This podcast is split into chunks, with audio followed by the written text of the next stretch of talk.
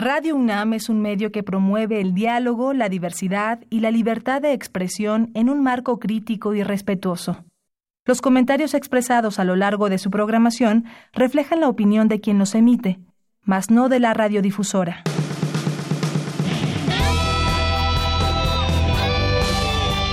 Prisma RU. Relatamos al mundo.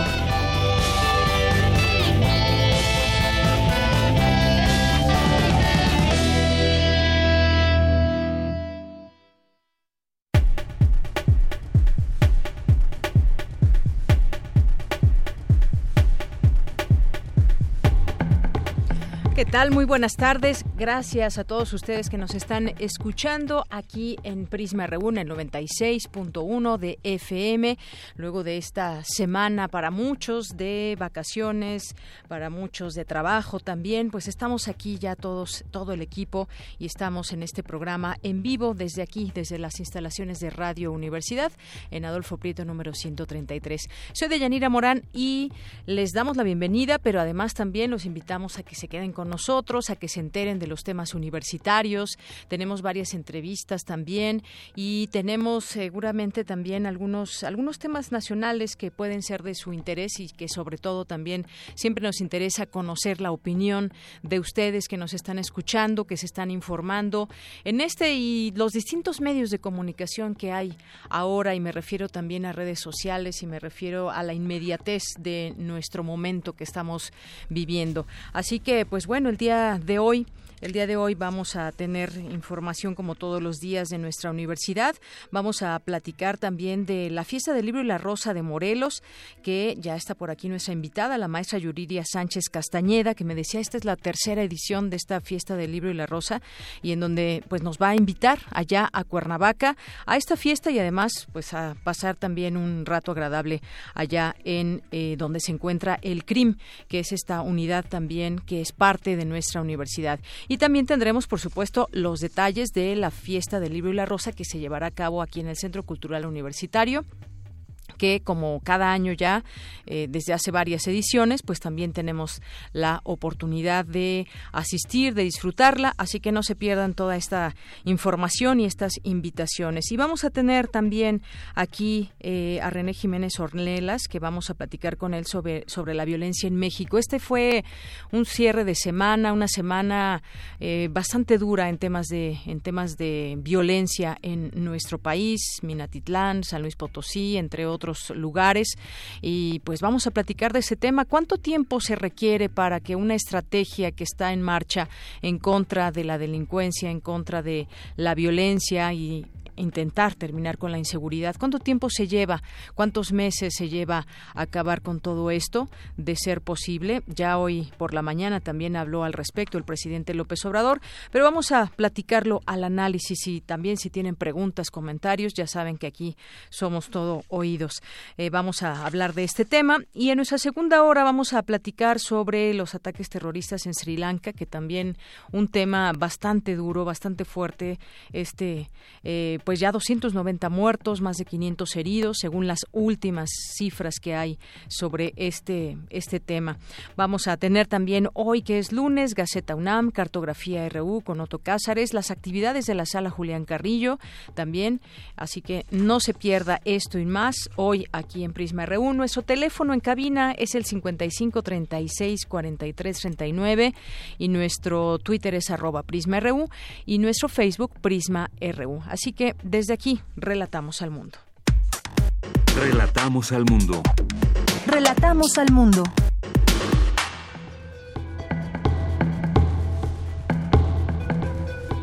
Bien, y antes, antes de nos vamos a nuestro resumen universitario, se lleva a cabo la firma convenio de colaboración institucional entre la Comisión de Derechos Humanos del Distrito Federal y la Facultad de Medicina. Mi compañera Dulce García nos tendrá aquí los detalles. La divulgación científica sirve para combatir la anticiencia, señalan académicos de la UNAM. Mi compañera Cristina Godínez nos tendrá la información. En la Facultad de Derecho celebran el Día Mundial del Libro y el Día Mundial de la Propiedad Intelectual. Más adelante, mi compañera Virginia Sánchez con los detalles. Más de 100 asociaciones civiles denunciarán el próximo miércoles ante la ONU las agresiones sexuales cometidas por autoridades federales, estatales y municipales en contra de mujeres que enfrentan un proceso legal en México. Ante la escalada de violencia de los últimos días, este lunes el presidente Andrés Manuel López Obrador aseguró que aunque llevará tiempo, la violencia en el país empezará a bajar con la implementación de los programas sociales. Las franquicias extranjeras Shell y Chevron ofrecen las gasolinas Magna y Premium a los precios más altos en el país. Esto lo reportó la Procuraduría Federal del Consumidor. El sector patronal exhortó al gobierno federal a encabezar una cruzada por la inversión para alcanzar los niveles de crecimiento que requiere el país. El 48% de los maestros que en los últimos cinco ciclos escolares participaron en los concursos de oposición para el ingreso a la educación básica fueron calificados como no idóneos para estar al frente de un salón de clases. Pues sí, es que no cualquiera, se requiere una, eh, una formación pedagógica, pararse frente a un grupo con niños de cierta edad, se necesitan muchas cosas que justamente, justamente estas, eh, las normales que son especializadas justamente en esto, pues tienen esa opción de enseñar a todos aquellos estudiantes que entran a sus aulas. Y al salir, pues tenemos a muchos maestros que por vocación están ahí. Y no solamente es el tener conocimientos generales, sino también tener esta formación en los temas internacionales, siete suicidas participaron en los ataques contra iglesias y hoteles de lujo en Sri Lanka que mataron a 290 personas e hirieron a más de 500, informó un portavoz del gobierno y agregó que involucraba, se involucra una red internacional de terroristas. El presidente Donald Trump declaró hoy que no le teme a la posibilidad de que el Congreso inicie un juicio político en su contra ante las revelaciones incluidas por en el reporte oficial sobre los contactos entre su campaña electoral y el gobierno de Rusia. Hoy en la UNAM, ¿qué hacer y a dónde ir? La Facultad de Psicología organiza la conferencia Altruismo y Rencor en Primates No Humanos, con la ponencia de los doctores Claudio de la O y Rodolfo Verdal Gamboa. Asiste hoy, en punto de las 18 horas, al Auditorio Florente López, ubicado en la planta baja del edificio D de la Facultad de Psicología en Ciudad Universitaria. A partir de hoy y hasta el próximo 28 de abril se proyectará el documental El origen de la vida. Asiste a la biblioteca Manuel Sandoval Vallarta, ubicado al interior del Universum Museo de las Ciencias en Ciudad Universitaria. Consulta los horarios de las funciones en www.dgdc.unam.mx. Hoy es lunes de teatro en la sala Julián Carrillo de Radio UNAM. No te puedes perder la puesta en escena Rosas Transfiguradas, bajo la dirección de Héctor Lisiaga y la compañía Balibá Teatro. Esta es la historia de supervivencia de tres mujeres en Medio Oriente que se enfrentan a los peligros de la guerra y el exilio, la pérdida de sus seres amados y el sometimiento a cultos fundamentalistas. Asiste a la función hoy en punto de las 20 horas a la sala Julián Carrillo ubicada en Adolfo Prieto 133, Colonia del Valle. La entrada es libre y el cupo limitado.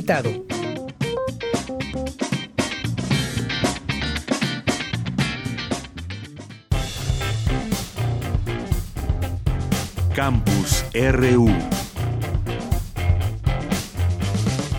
Una de la tarde con 14 minutos y antes de iniciar de lleno con nuestro eh, programa queremos recordar a un compañero muy querido que falleció este fin de semana. Llevaba 18 años trabajando en esta emisora, siempre con una sonrisa, fanático de los Pumas, le gustaba bailar salsa, siempre entusiasta en su actividad profesional, desde elaborar cápsulas sobre ciencia y tecnología, salir a la calle a reportear, entrevistar especialistas para la sección Los Universitarios Dicen del Servicio de Noticias Radio UNAM Informa, colaboró también algún tiempo para Primer Movimiento. En los últimos años ya se desempeñó como operador de grabaciones en los estudios de Radio UNAM y colaboró en la transmisión de controles remotos de resistencia modulada la fiesta del libro La Rosa o el programa Hocus Pocus y en Prisma RU fue parte también de este equipo en la grabación de entrevistas eh, de una sección que teníamos aquí, Perfil Humano. Eh, tuvimos la oportunidad de grabar muchas entrevistas con él en los estudios de grabación y desafortunadamente el pasado viernes 19 de abril nuestro compañero Rafael Edmundo Alvarado Vázquez, Rafa, ya no está con nosotros. Desde aquí enviamos nuestras condolencias a Leticia Álvarez, su viuda, a Abigail y Olivia, sus hijas, y un fuerte abrazo a toda su familia y amigos. Hoy nosotros lo recordamos con esta música. Descanse en paz, Rafa.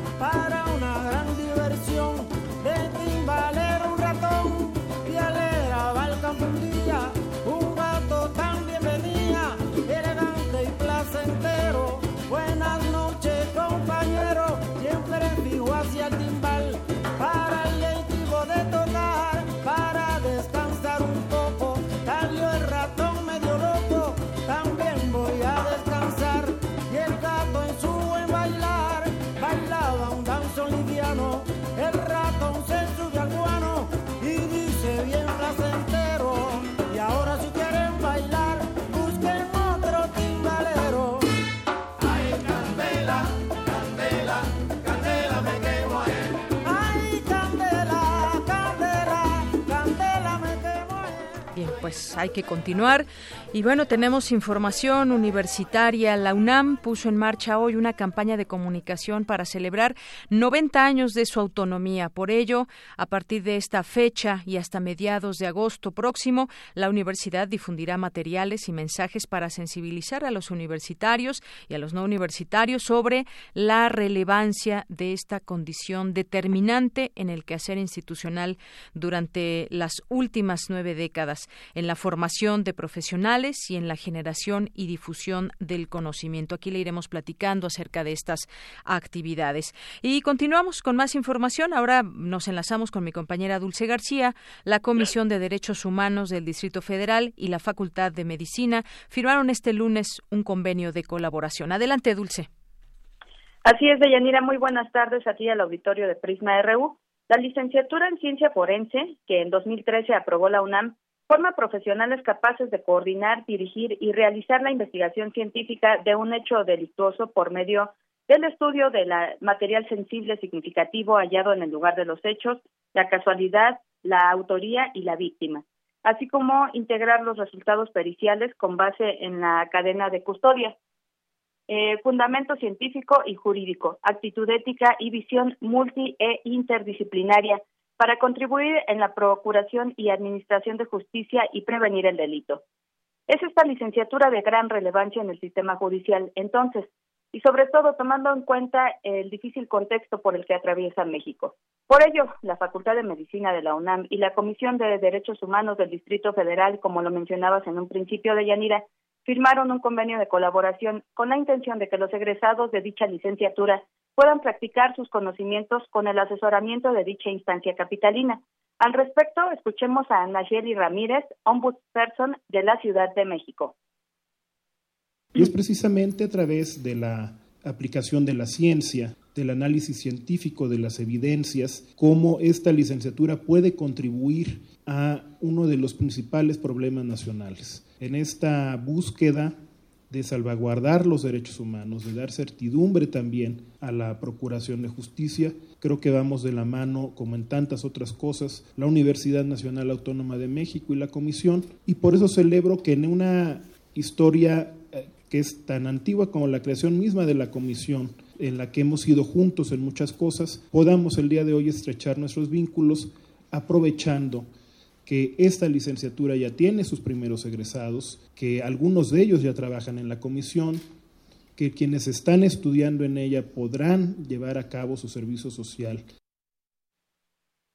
Bueno, Deyanira, era Leonardo Lomelí, el secretario general de la UNAM, y les comento también que la licenciatura en ciencia forense es una de las más pertinentes que se han creado en los últimos años en la universidad, eh, pues contribuye a mejorar tanto la procuración de justicia, como lo comentábamos en un principio, en el país, así como la protección de los derechos humanos. Ahora sí escuchemos a Nayeli Ramírez, ombudsperson de la Ciudad de México. Eran exactamente estos eh, nuevos egresados y egresadas de esta licenciatura quienes su lugar era la comisión. ¿Por qué la comisión? Porque estamos en un proceso de entrada de construcción de integralidad. Integralidad para las víctimas en esta visión, en el análisis, en el acercamiento, en la documentación de la violación de sus derechos humanos, pero también en cómo emitimos instrumentos que permitan eh, la reparación eh, integral eh, de exactamente de los que son víctimas de violaciones a derechos humanos. Y entonces, pues la verdad es que la carrera nos daba todo. Deyanira, los egresados en ciencia forense poseen también una preparación científica sólida y un sustento teórico de psicología y criminología que los capacita para identificar y analizar aspectos relevantes de los indicios físicos y de los testigos o personas implicadas en el hecho delictuoso. La ciencia forense tiene gran relevancia para el sistema judicial porque es una carrera que aportará la verdad histórica de los hechos para que los indiciados reciban la sentencia que les corresponda. Este es el reporte de Yanira. Gracias, Dulce. Muy buenas tardes.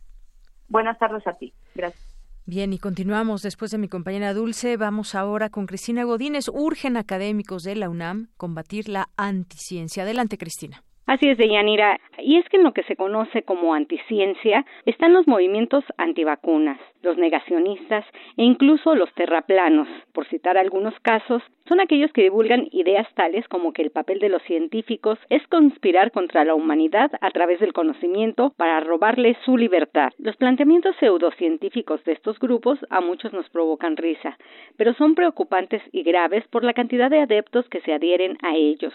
Sus argumentos tienen cierta lógica y se basan en datos. Por ello han tenido auge en los últimos 15 años pero las personas informadas pueden detectar que la información es falsa y las interpretaciones erradas comentó Catalina Stern, directora de la Facultad de Ciencias de la UNAM. Tenemos retos de salir cada vez más de la facultad hacia afuera, de divulgación de la ciencia de hecho seriamente, porque es muy importante que la sociedad civil tenga información verídica sobre muchos procesos, sobre descubrimientos nuevos y que la gente que de verdad sabe sea la que diga lo que está pasando. Yo creo que la gente debe tener los elementos para poder decidir de una manera razonada. Ese es un reto importante.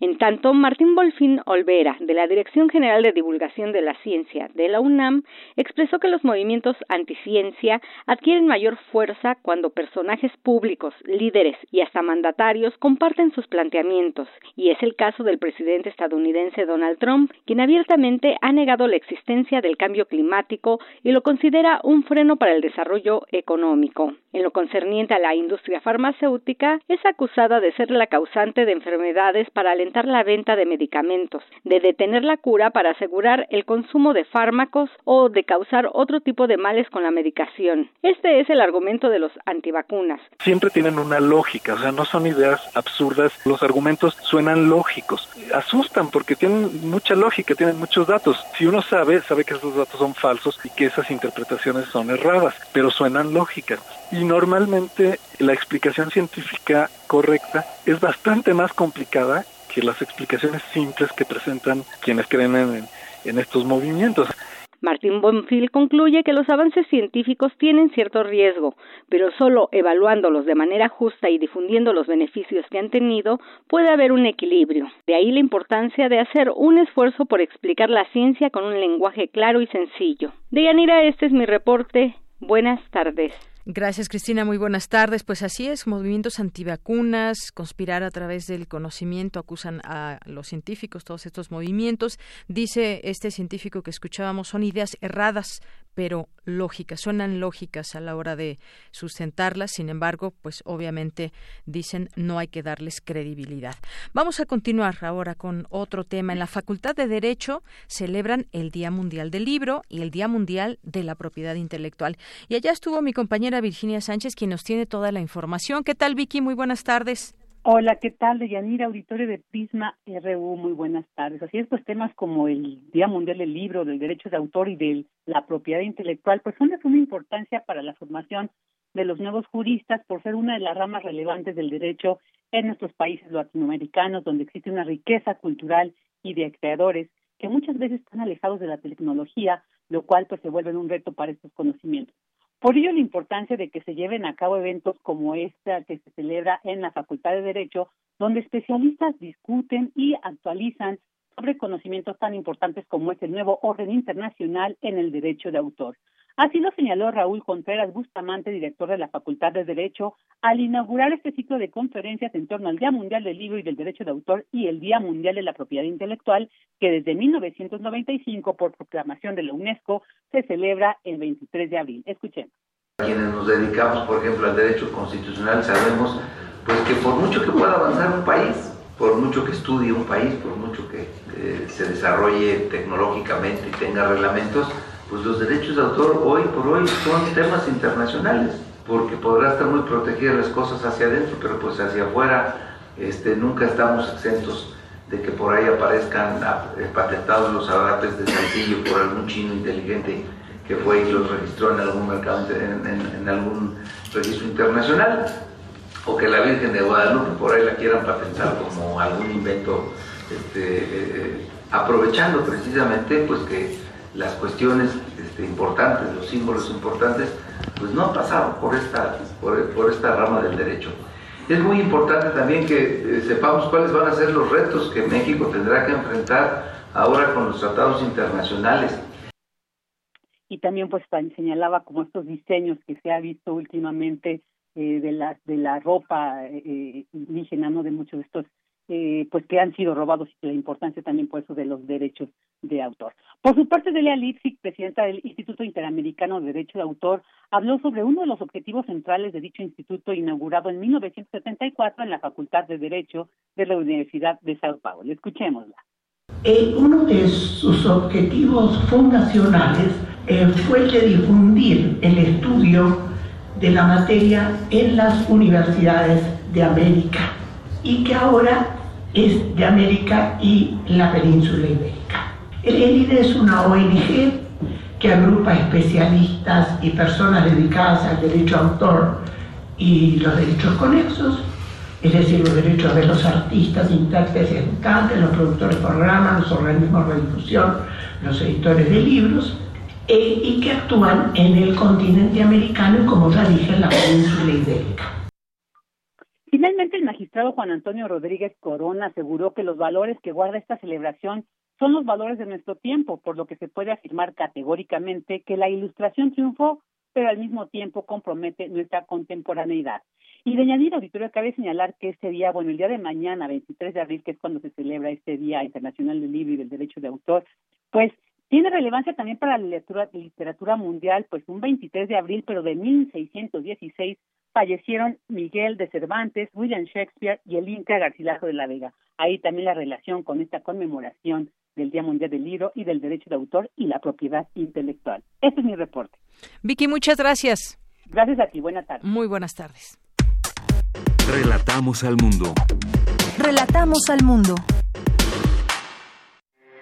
Porque tu opinión es importante, síguenos en nuestras redes sociales, en Facebook como Prisma RU y en Twitter como arroba PrismaRU.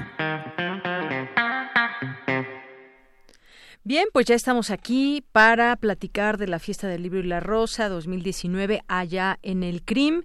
Y bueno, para ello nos acompaña la maestra Yuriria Sánchez Castañeda. Es licenciada en Contaduría y maestra en Finanzas por la Facultad de Contaduría y Administración de la UNAM.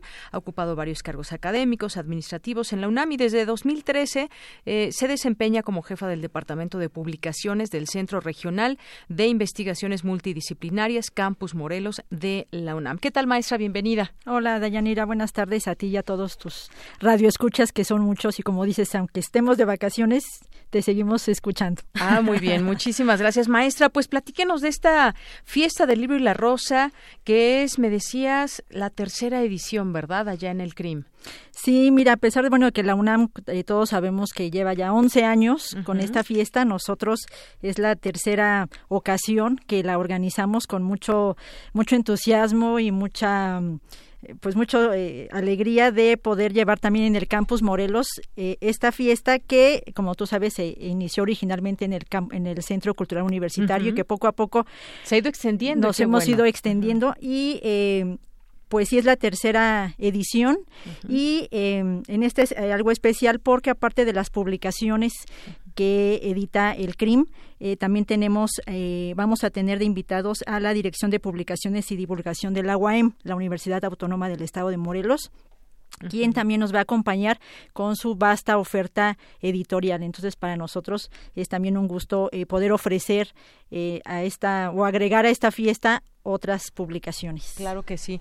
Y bueno, pues esto se lleva, va a llevar a cabo el próximo viernes 3 de mayo, por si lo planean también. Yo hace rato te preguntaba fuera del aire que si también reciben muchos, muchos invitados de aquí, de la Ciudad de México, de otros lugares también, o nada más de allá. Me decías que cada vez se extiende más esta oportunidad de que mucha gente conozca esta fiesta del libro y la rosa, pero obviamente pues también para mucha gente que allá vive y que son parte de la universidad y que hay muchos jóvenes también que se pueden dar cita en este lugar.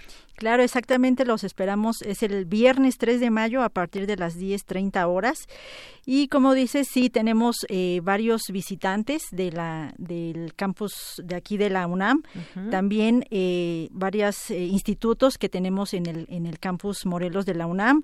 Eh, nuestros amigos de la UAM, eh, otros colegios e institutos que están en, en Morelos y sí nos, eh, nos frecuentan mucho también de, eh, de la Ciudad de México, tanto por la maestría en trabajo social que somos sede, como también que visitan nuestra biblioteca, que aprovecho también para que la conozcan. Tenemos más de 600 títulos en la biblioteca y sí ha sido un referente en el, en el área de las humanidades nuestra biblioteca. Entonces sí, o sea, es para también una oportunidad para que nos visiten nuestros amigos de la Ciudad de México que estamos pues muy cerquita, ¿no? Y que conozcan otra parte de la UNAM que eh, pues estamos precisamente en Morelos. Claro, por supuesto, y es que justamente decíamos eso, hay distintos campus universitarios también fuera de la Ciudad de México, uno de ellos es este, hemos tratado de ir también platicando todo lo que hacen en cada uno de ellos. Y en el CRIM pues hay distintas áreas, también. Hay eh, eh, pues muchos especialistas, investigadores que hacen trabajos muy interesantes sobre medio ambiente, por ejemplo, entre otros temas y qué mejor que conocer esta sede también que es de nuestra UNAM que se encuentra además muy cerca, por ejemplo, de aquí de la Ciudad de México. Sí, exactamente, en nuestro eh, Centro Regional de Investigaciones Multidisciplinarias, te cuento rápido, sus eh, programas de investigación, como dices, eh, son son eh, en el campo de ciencias sociales y humanidades y tenemos cambio mundial, globalización y desarrollo, cultura política y diversidad, estudios de lo imaginario, estudios de población, gobierno y políticas públicas, estudios regionales, estudios sobre educación y formación, estudios sobre equidad y género, estudios socioambientales y estudios sobre violencias, derechos y salud. Y todos nuestros investigadores sí tienen una rica producción editorial.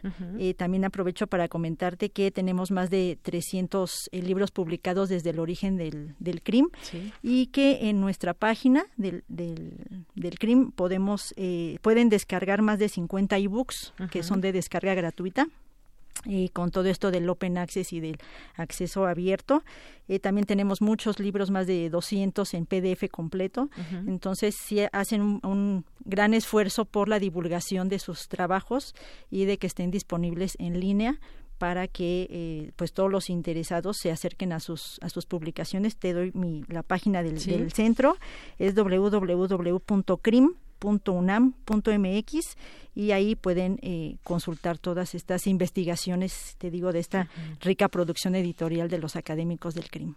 Pues métanse a esta página, descubran muchas cosas muy interesantes, ya todos estos temas, esta diversidad de, eh, digamos, de ramas en las que se eh, identifican e investigan todos los días los académicos que trabajan allá, los investigadores, así que pues hay también estos libros de descargas gratuita. Conozcan, con, conozcamos el CRIM, yo soy de las personas que no he ido físicamente al CRIM, he metido muchas veces a su página, pero no conozco físicamente el campus. Eh, seguramente, como todos los campus que tiene la universidad fuera, será eh, debe ser un campus muy bello y pues podemos encontrar estos más de 600 títulos y sobre todo pues conocer la historia del CRIM, que es eh, también una parte muy importante que se encuentra en este estado allá en Morelos.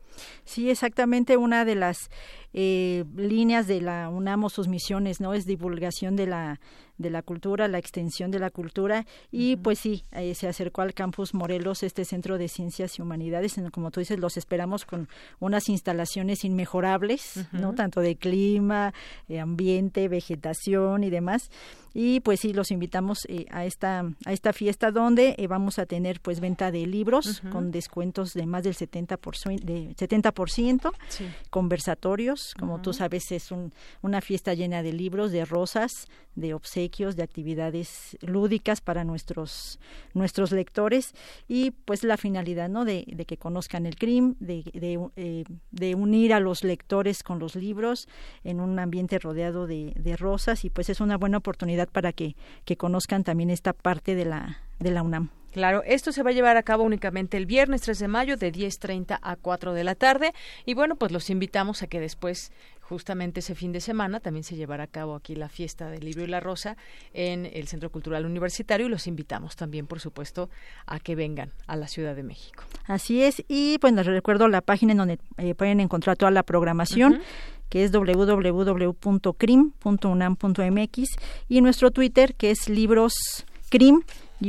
UNAM. Ahí siempre publicamos nuestras novedades eh, editoriales, presentaciones de libros, eventos académicos, para que nos sigan y, estemos en contacto. nos va a dar mucho gusto recibir sus, sus comentarios y sugerencias. Pues muchas gracias, maestra, y además, pues aquí también de pronto eh, hemos tenido entrevistas también con académicos, con investigadores que sacan algún libro y entonces los entrevistamos. ¿Quién mejor que ellos que nos platiquen sobre estos temas especializados en los que ellos están?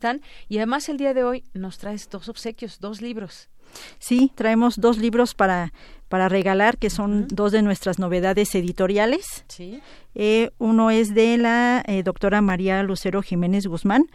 Eh, se titula Formas Alternativas de Trabajo en el Mundo Globalizado, un texto muy interesante del empoderamiento de la mujer, de todas las nuevas formas creativas que se están suscitando con los momentos de crisis, que muchas veces exactamente no son crisis. Entonces, este libro aborda esas situaciones tanto de autores mexicanos como de argentinos. Muy bien, bueno, pues a las primeras personas que nos llamen, a la primera persona que quiere este libro, Formas alternativas de trabajo en el mundo globalizado y la coordinadora es María Lucero Jiménez Guzmán. Y tenemos otro más, riesgos socioambientales, paz y seguridad en América Latina, de Úrsula Oswald Spring y Serena Herendira Serrano Oswald, que son las coordinadoras. Así es. para la persona que nos llame y quiere este libro sobre riesgos socioambientales, paz y seguridad. Aquí en un momento más me pasarán los nombres de los ganadores. Márquenos 5536 4339. Maestra, muchas gracias por estar con nosotros. A ti, Deyanira, muchas gracias. Y eh, también no olviden eh, arrobarnos en, en, el Twitter, además de Prisma, libroscrim-unam. muchas gracias por la invitación, su espacio, y los esperamos a todos viernes 3 de mayo en el CRIM, Campus Morelos de la UNAM, 10.30 horas, para celebrar el Día Internacional del Libro y del Derecho de Autor, que como ya lo mencionaron, mañana es exactamente el día declarado por la UNESCO en 1995. muchas gracias. Gracias, gracias, maestra Yuriria Sánchez Castañeda. Queremos escuchar tu voz. Nuestro teléfono en cabina es 55 36 43 39. Tu opinión es muy importante. Escríbenos al correo electrónico prisma.radiounam@gmail.com.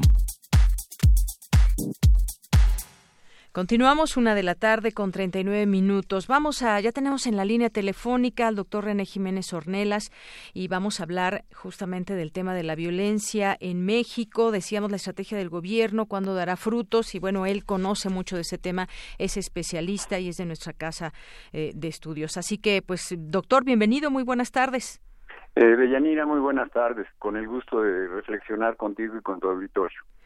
Pues doctor, este fin de semana, estos últimos días han sido pues muy crudos en el tema de la violencia.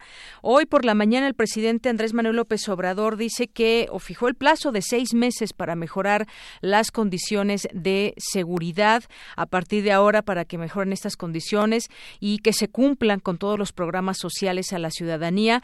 Y me gustaría saber su opinión. Hay muchas preguntas en torno a este tema, doctor, porque si bien la respuesta inmediata eh, del presidente fue que pues esto viene desde tiempo atrás, que no es eh, eh, no se gestó ahorita toda esta violencia que nos aqueja en el país. Sin embargo, pues ya ha hecho algunas propuestas y uno se pregunta cuánto tiempo debe pasar para que se empiecen a ver los frutos de una estrategia que ya emprendió.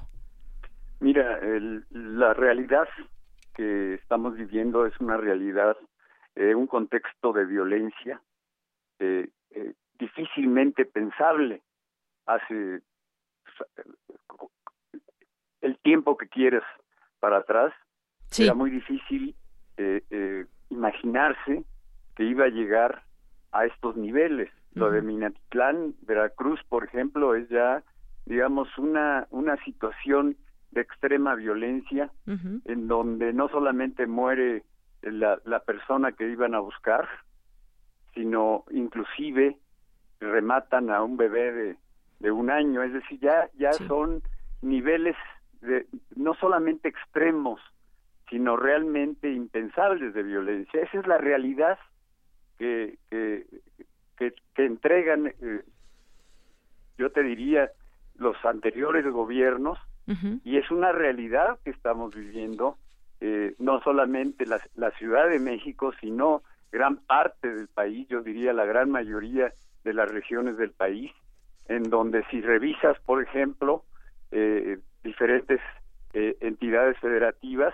los niveles de violencia, nada más para darte un ejemplo, Guanajuato, son lugares que anteriormente eran unos lugares de, de, paz y tranquilidad. De, claro, para ir y, y, estar tranquilos.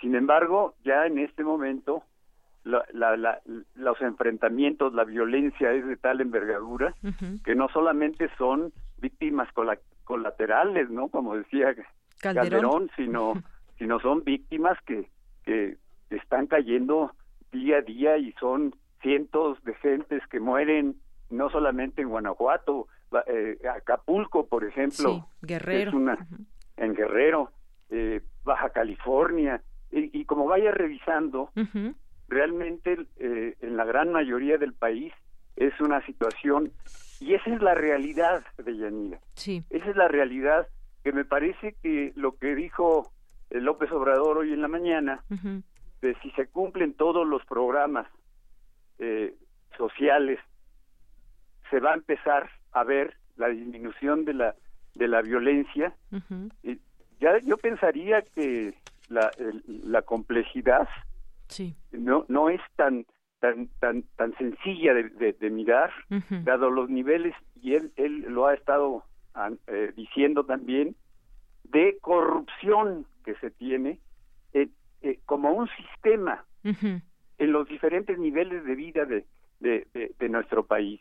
Si se cambia eso, se, se, se, se, obtienen programas sociales, no solamente de empleo, de oportunidades educativas. Es decir, si se cambia el país, efectivamente eh, se, se, se tenderá a disminuir la, la violencia, pero es de tal crudeza la realidad que lo veo muy difícil de Yanira. Es, es, difícil, como usted dice, un tema muy complejo. Él hablaba por la mañana el presidente de este despliegue, por ejemplo, de la Guardia Nacional, de que los gobiernos no sean corruptos y aunque los índices de violencia van al alza y el primer trimestre del año es el peor en la historia en materia de, de, homicidios. Exactamente, él argumenta que están estabilizando los índices y que va a llevar algún tiempo, pero va a bajar la, la violencia.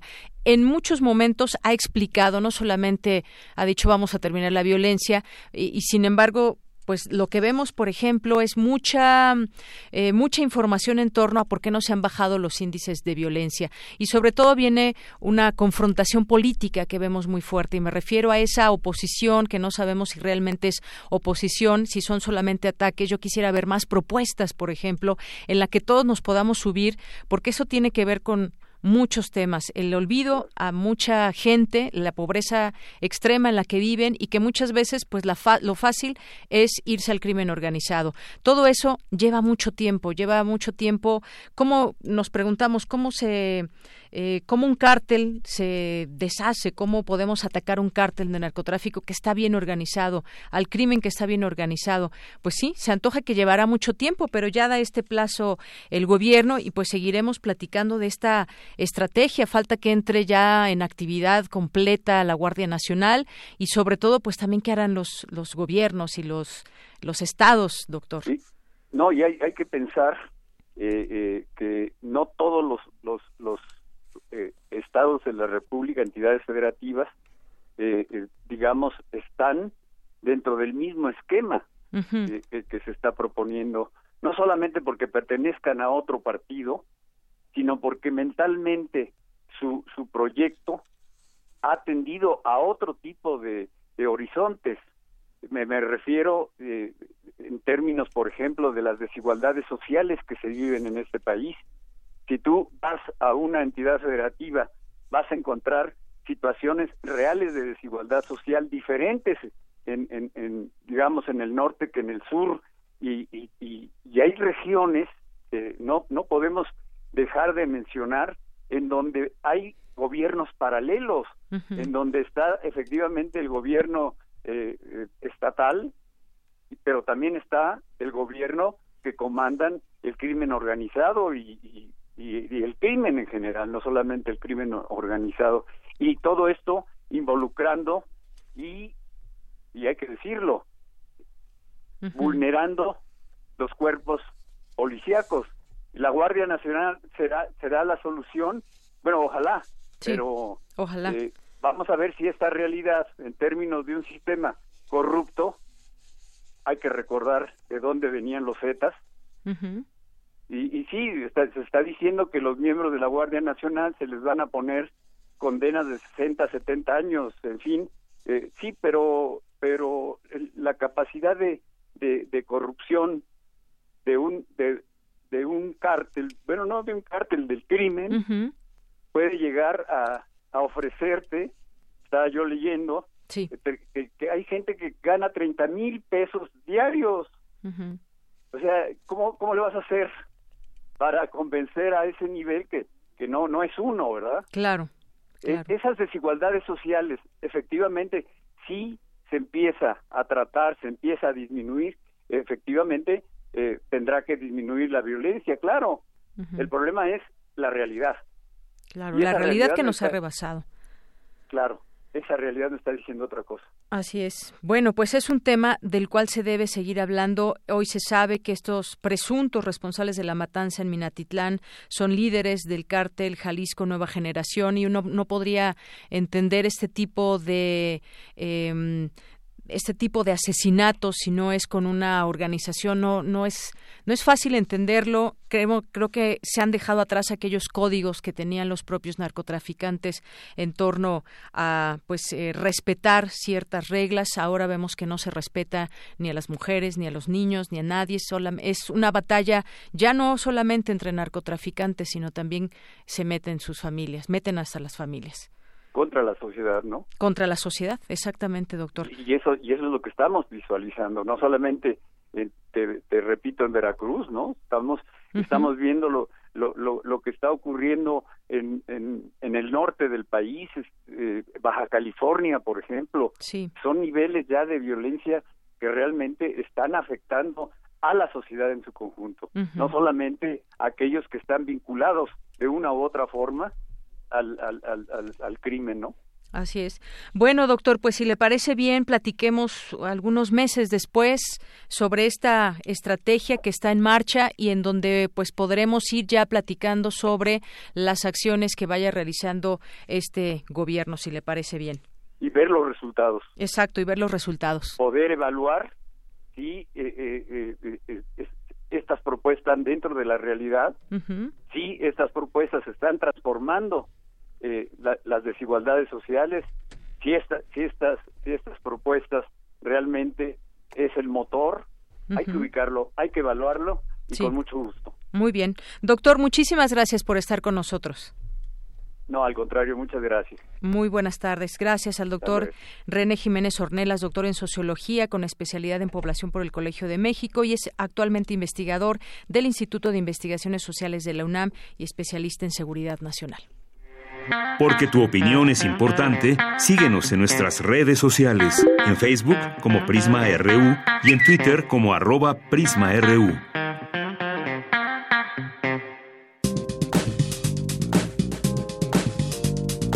Cultura RU.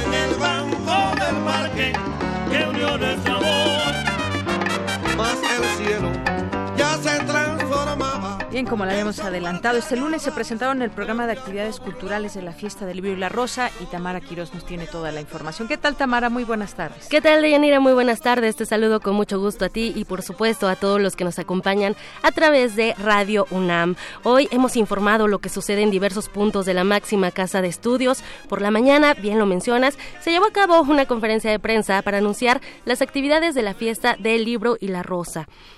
Importante comentarles que en el marco de la conmemoración del Día Internacional del Libro y del Derecho de Autor, la UNAM busca fomentar la lectura entre la comunidad universitaria y el público en general a través de diversas actividades como muestra inmediata, pues esta gran fiesta. En la conferencia que se llevó a cabo en la sala Nezahualcóyotl participaron la doctora Rosa Beltrán, quien es titular de la Dirección de Literatura de la UNAM, también estuvo Socorro Venegas, directora general de Publicaciones y Fomento Editorial, y el doctor Jorge Volpi, coordinador de difusión cultural, quien habló de los temas cruciales que se abordarán en esta fiesta del libro y la rosa. Escuchemos. En esta ocasión, la fiesta del libro de la rosa aumentará para tener también más actividades relacionadas con género, con lenguas originarias y desde luego con la participación de los jóvenes. Desde hace ya un tiempo, tanto la Dirección de Literatura como la Coordinación hemos estado dándole un énfasis especial a la no ficción, en particularmente a la crónica y al periodismo, y esos serán dos de los géneros que estarán particularmente presentes en esta fiesta del libro y de la rosa, y que tiene que ver, por supuesto, también con la necesidad de contar lo que sucede en un país como el nuestro. E incluimos un programa especial nosotras en la fiesta del libro y la rosa, que quiere destacar justamente la participación de las mujeres en la vida literaria de muchas maneras posibles.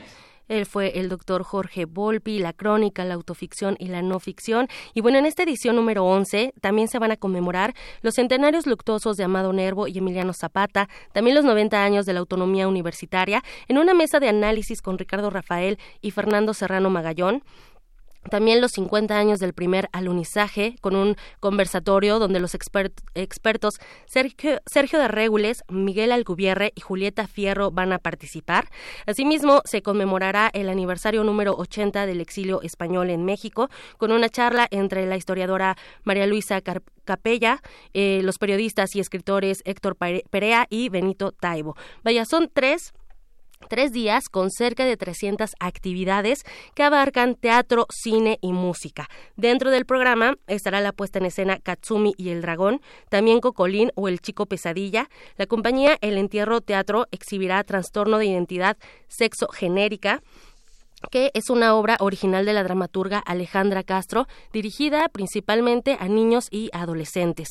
El carro de comedias también estará presente con El Cornudo Imaginario y la Compañía Nacional de Teatro, bajo la dirección de Enrique Singer, brindará tres funciones de El Diccionario, que es una obra eh, acerca de la bibliotecaria y grafóloga María Moliner, autora también de El Diccionario de Uso del Español. En el ámbito de la música se contará con la presencia de Carmen Leñero, la soprano Soria, acompañada por el pianista Sergio Vázquez. También estará presente el coro de la Facultad de Música en el foro Prometeo. Para finalizar, el domingo 5 de mayo son 14 a quienes escuchábamos al iniciar esta sección con agua que cae del cielo, eh, pues se encargará de alegrar la tarde con mucho ritmo y también con mucho calor. Para los cinéfilos que sabemos que están del otro lado de la bocina, en las salas de la Filmoteca se proyectarán películas que giran en torno al tema del alunizaje. Por supuesto, no puede, no puede faltar En la Luna, 2001, Odisea en el Espacio y Viaje a la Luna. Y por el aniversario del nacimiento de José Emilio Pacheco, se exhibirán Viento Distante, Los Cachorros, El Lugar Sin Límites, Mariana Mariana y La Pasión según Berenice. Y también para recordar a Zapata se proyectará Viva Zapata y los últimos zapatistas héroes olvidados. Algo muy importante que les quiero comentar amigos es que en esta edición de la Fiesta del Libro y la Rosa pues se descentraliza. Vaya, este año se amplía a diversos espacios universitarios de la Ciudad de México y también de los estados de la República. Por supuesto, el Centro Cultural Universitario es la sede principal y como parte de las sedes alternas participan San Ildefonso, la Casa del Lago, los Museos Universitarios del Chopo y el Muca Roma, el Centro Cultural Universitario Tlatelolco, la Facultad de Artes y Diseño, los Colegios de Ciencias y Humanidades, esos CCH, y también la Escuela Nacional de Estudios Superiores Campus Morelia, Juriquilla y Mérida. De Yanira ya tenías una conversación acerca de estos, estas sedes alternas y bueno, es, es una edición más de la fiesta de los libros que contará con una vasta presencia femenina en la ciencia, en el arte y también la cultura. Ya lo comentaba Jorge Volpi en este insert que, bueno, en, este audio que les mostramos. Eh, por ejemplo, la conferencia de apertura del coloquio Redes Sociales de Lectura, titulada Lecturas y Escrituras como Proyecto Comunitario, será dictada por Lucina Jiménez, quien es directora general del Instituto Nacional de Bellas Artes y Literatura. Este coloquio es organizado por la Dirección General de Publicaciones y Fomento Editorial y también será transmitido vía streaming en www.webcast.unam MX. Por otro lado, hablando del mundo del cómic y sobre todo de las mujeres en este ámbito, Haniel Tochtli, Sol Ébano y Sareki López Sareki López charlarán sobre las mujeres haciendo cómic y en el Museo Universitario de Arte Contemporáneo, el MUAC, eh, se va a presentar la sexta muestra del libro de artista La Libra y la Rosa. Así, la Libra y la Rosa en el foro Ágora, con el que se busca promover el, trabajo de mujeres editoras y también artistas. Habrá mesa de reflexión sobre mujeres cronistas, donde van a participar escritoras, entre ellas Luisa Iglesias, Magali Tercero y Diana Gutiérrez. Como ustedes saben, 2019 eh, el año, es el año internacional de las lenguas indígenas y en el marco de esta conmemoración también se va a impartir un taller de sensibilización sobre las lenguas originarias. No nos resta más que invitarlos Únanse a esta fiesta literaria en las diversas sedes o también sintonicen TV UNAM o Radio UNAM porque vamos a estar transmitiendo totalmente en vivo a través de esta frecuencia el 3 4 y 5 de mayo, de 5 de la tarde a 7 de la noche. Así que participen, vayan por novedades editoriales. Libros UNAM tendrá precios especiales. Universo de Letras seguirá su labor de fomento a la lectura. Que sí, esta es una gran fiesta y nos despedimos con Son 14, que es el grupo que se encargará del concierto de clausura el 5 de mayo. Así que únanse y bueno, el programa completo se puede consultar en www fiesta del libro y la rosa.unam mx y recuerden que también tenemos una cita 3, 4 y 5 de mayo a través de esta frecuencia ahí estaremos eh, llevando hasta sus oídos lo que sucede y lo que pasa ya en el Centro Cultural Universitario. Les deseo que tengan una excelente tarde y una mejor semana. Muchísimas gracias y vamos a continuar, nos vamos al corte escuchando esta buena música que podrán escuchar en vivo ahí en esta fiesta. Así que muchísimas gracias y continuamos, continuamos después del corte con más información información en nuestra segunda hora de Prisma RU.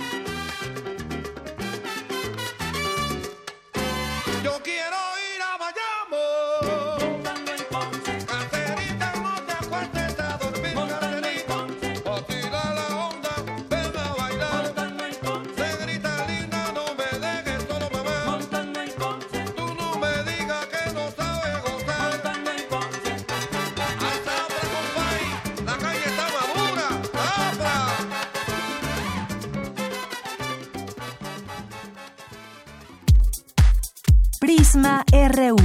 Relatamos al mundo.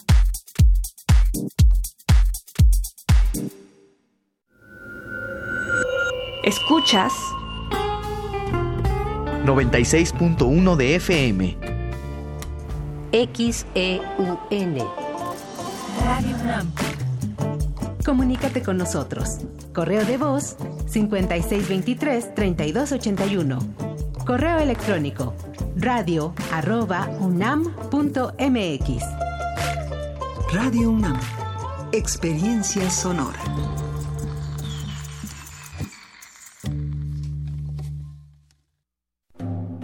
En el año 420 a.C., un hombre pasaba horas tratando de resolver los enigmas orgánicos del ser humano. Hoy, gracias a él, lo último sobre investigación y salud llegará a tus oídos. Hipócrates 2.0. Investigación y vanguardia en salud. Escucha esta serie coproducida por el Programa Universitario de Investigación en Salud y Radio UNAM todos los martes a las 18 horas por el 96.1 de FM. Radio UNAM, Experiencia Sonora. El presupuesto participativo sí funciona. Hoy, en Enchula tu Colonia Tour, el caso de éxito de Beatriz y Marcela. La barranca de Barrelaco era un espacio peligroso. dijimos, ¿por qué este espacio que está tan bonito está tan abandonado? Y en eso nos enteramos de que existía este presupuesto participativos con los cuales hemos ido eh, mejorando todo lo que es la infraestructura. Tu idea puede ser valiosa y tienes las herramientas para cambiar una realidad. El presupuesto participativo es un aliado para mejorar tu comunidad. Instituto Electoral Ciudad de México. Nueve de cada diez incendios forestales son provocados por actividades humanas. Si enciendes una fogata en el bosque o en la selva, hazlo en un espacio alejado de árboles, troncos, pasto y hojarasca. Antes de irte, asegúrate de apagarla completamente. Si ves un incendio forestal, repórtalo al 911 o al 01800 4623 6346. Prevenirlo es más fácil que combatirlo. Sistema Nacional de Protección Civil, Secretaría de Seguridad y Protección Ciudadana. Sorpréndete con los modelos a escala de edificios emblemáticos de la arquitectura contemporánea en las exposiciones SOM, Arte más Arquitectura más Ingeniería y Praxis, Manuel Cervantes Estudio. Un recorrido por el trabajo metodológico y poético de estos reconocidos despachos arquitectónicos. Visítalas en Justo Sierra 16, Centro Histórico. Invitan el antiguo Colegio de San Ildefonso y Mextrópoli. Más información en www.sanildefonso.org.mx. Queremos escuchar tu voz. Nuestro teléfono en cabina es 55 36 43 39. Mañana en la UNAM, ¿qué hacer y a dónde ir? El Instituto de Ciencias Aplicadas y Tecnología organiza el coloquio Demencia, con la ponencia de la doctora Alejandra González Patiño del Hospital Ángeles de la Ciudad de México. Asiste mañana 23 de abril en punto de las 12 del día al auditorio del Instituto de Ciencias Aplicadas y Tecnología, ubicado frente a la Escuela Nacional de Trabajo Social en Ciudad Universitaria.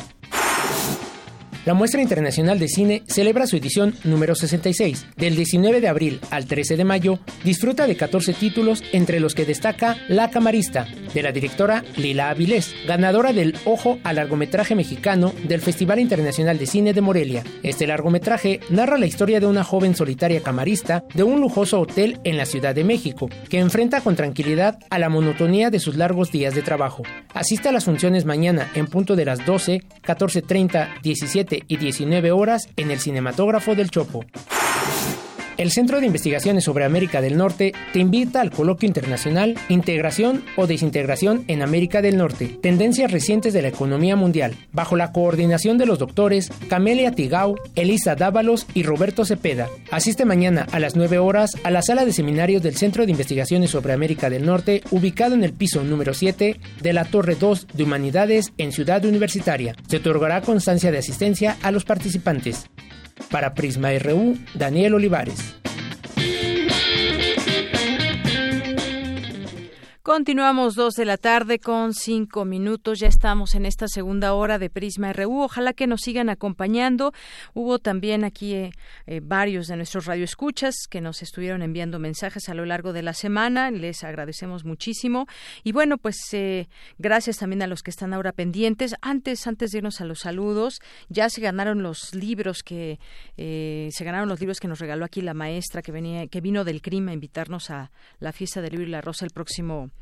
3 de mayo. Y bueno, Amir García Villalpando se lleva este libro, Formas Alternativas de Trabajo en el Mundo Globalizado. Lo pueden pasar a recoger. Tienen una semana, semana y media les vamos a dar para que puedan recogerlo aquí en el Departamento de Información que se ubica en Adolfo Prieto 133, aquí en Radio UNAM. Y Edgar Abner Huerta Clavería se lleva el libro Riesgos Socioambientales, Paz y Seguridad en América Latina, que también pueden venir a recogerlo con una identificación oficial. Así que muchas felicidades y ojalá que disfruten estos, estos libros que tienen son temas eh, pues que los investigadores, los coordinadores que en este caso dábamos a conocer, pues coordinan todos estos trabajos que hay de distintos académicos en torno a estos dos temas. Así que, pues ojalá vengan pronto por ellos y los disfruten.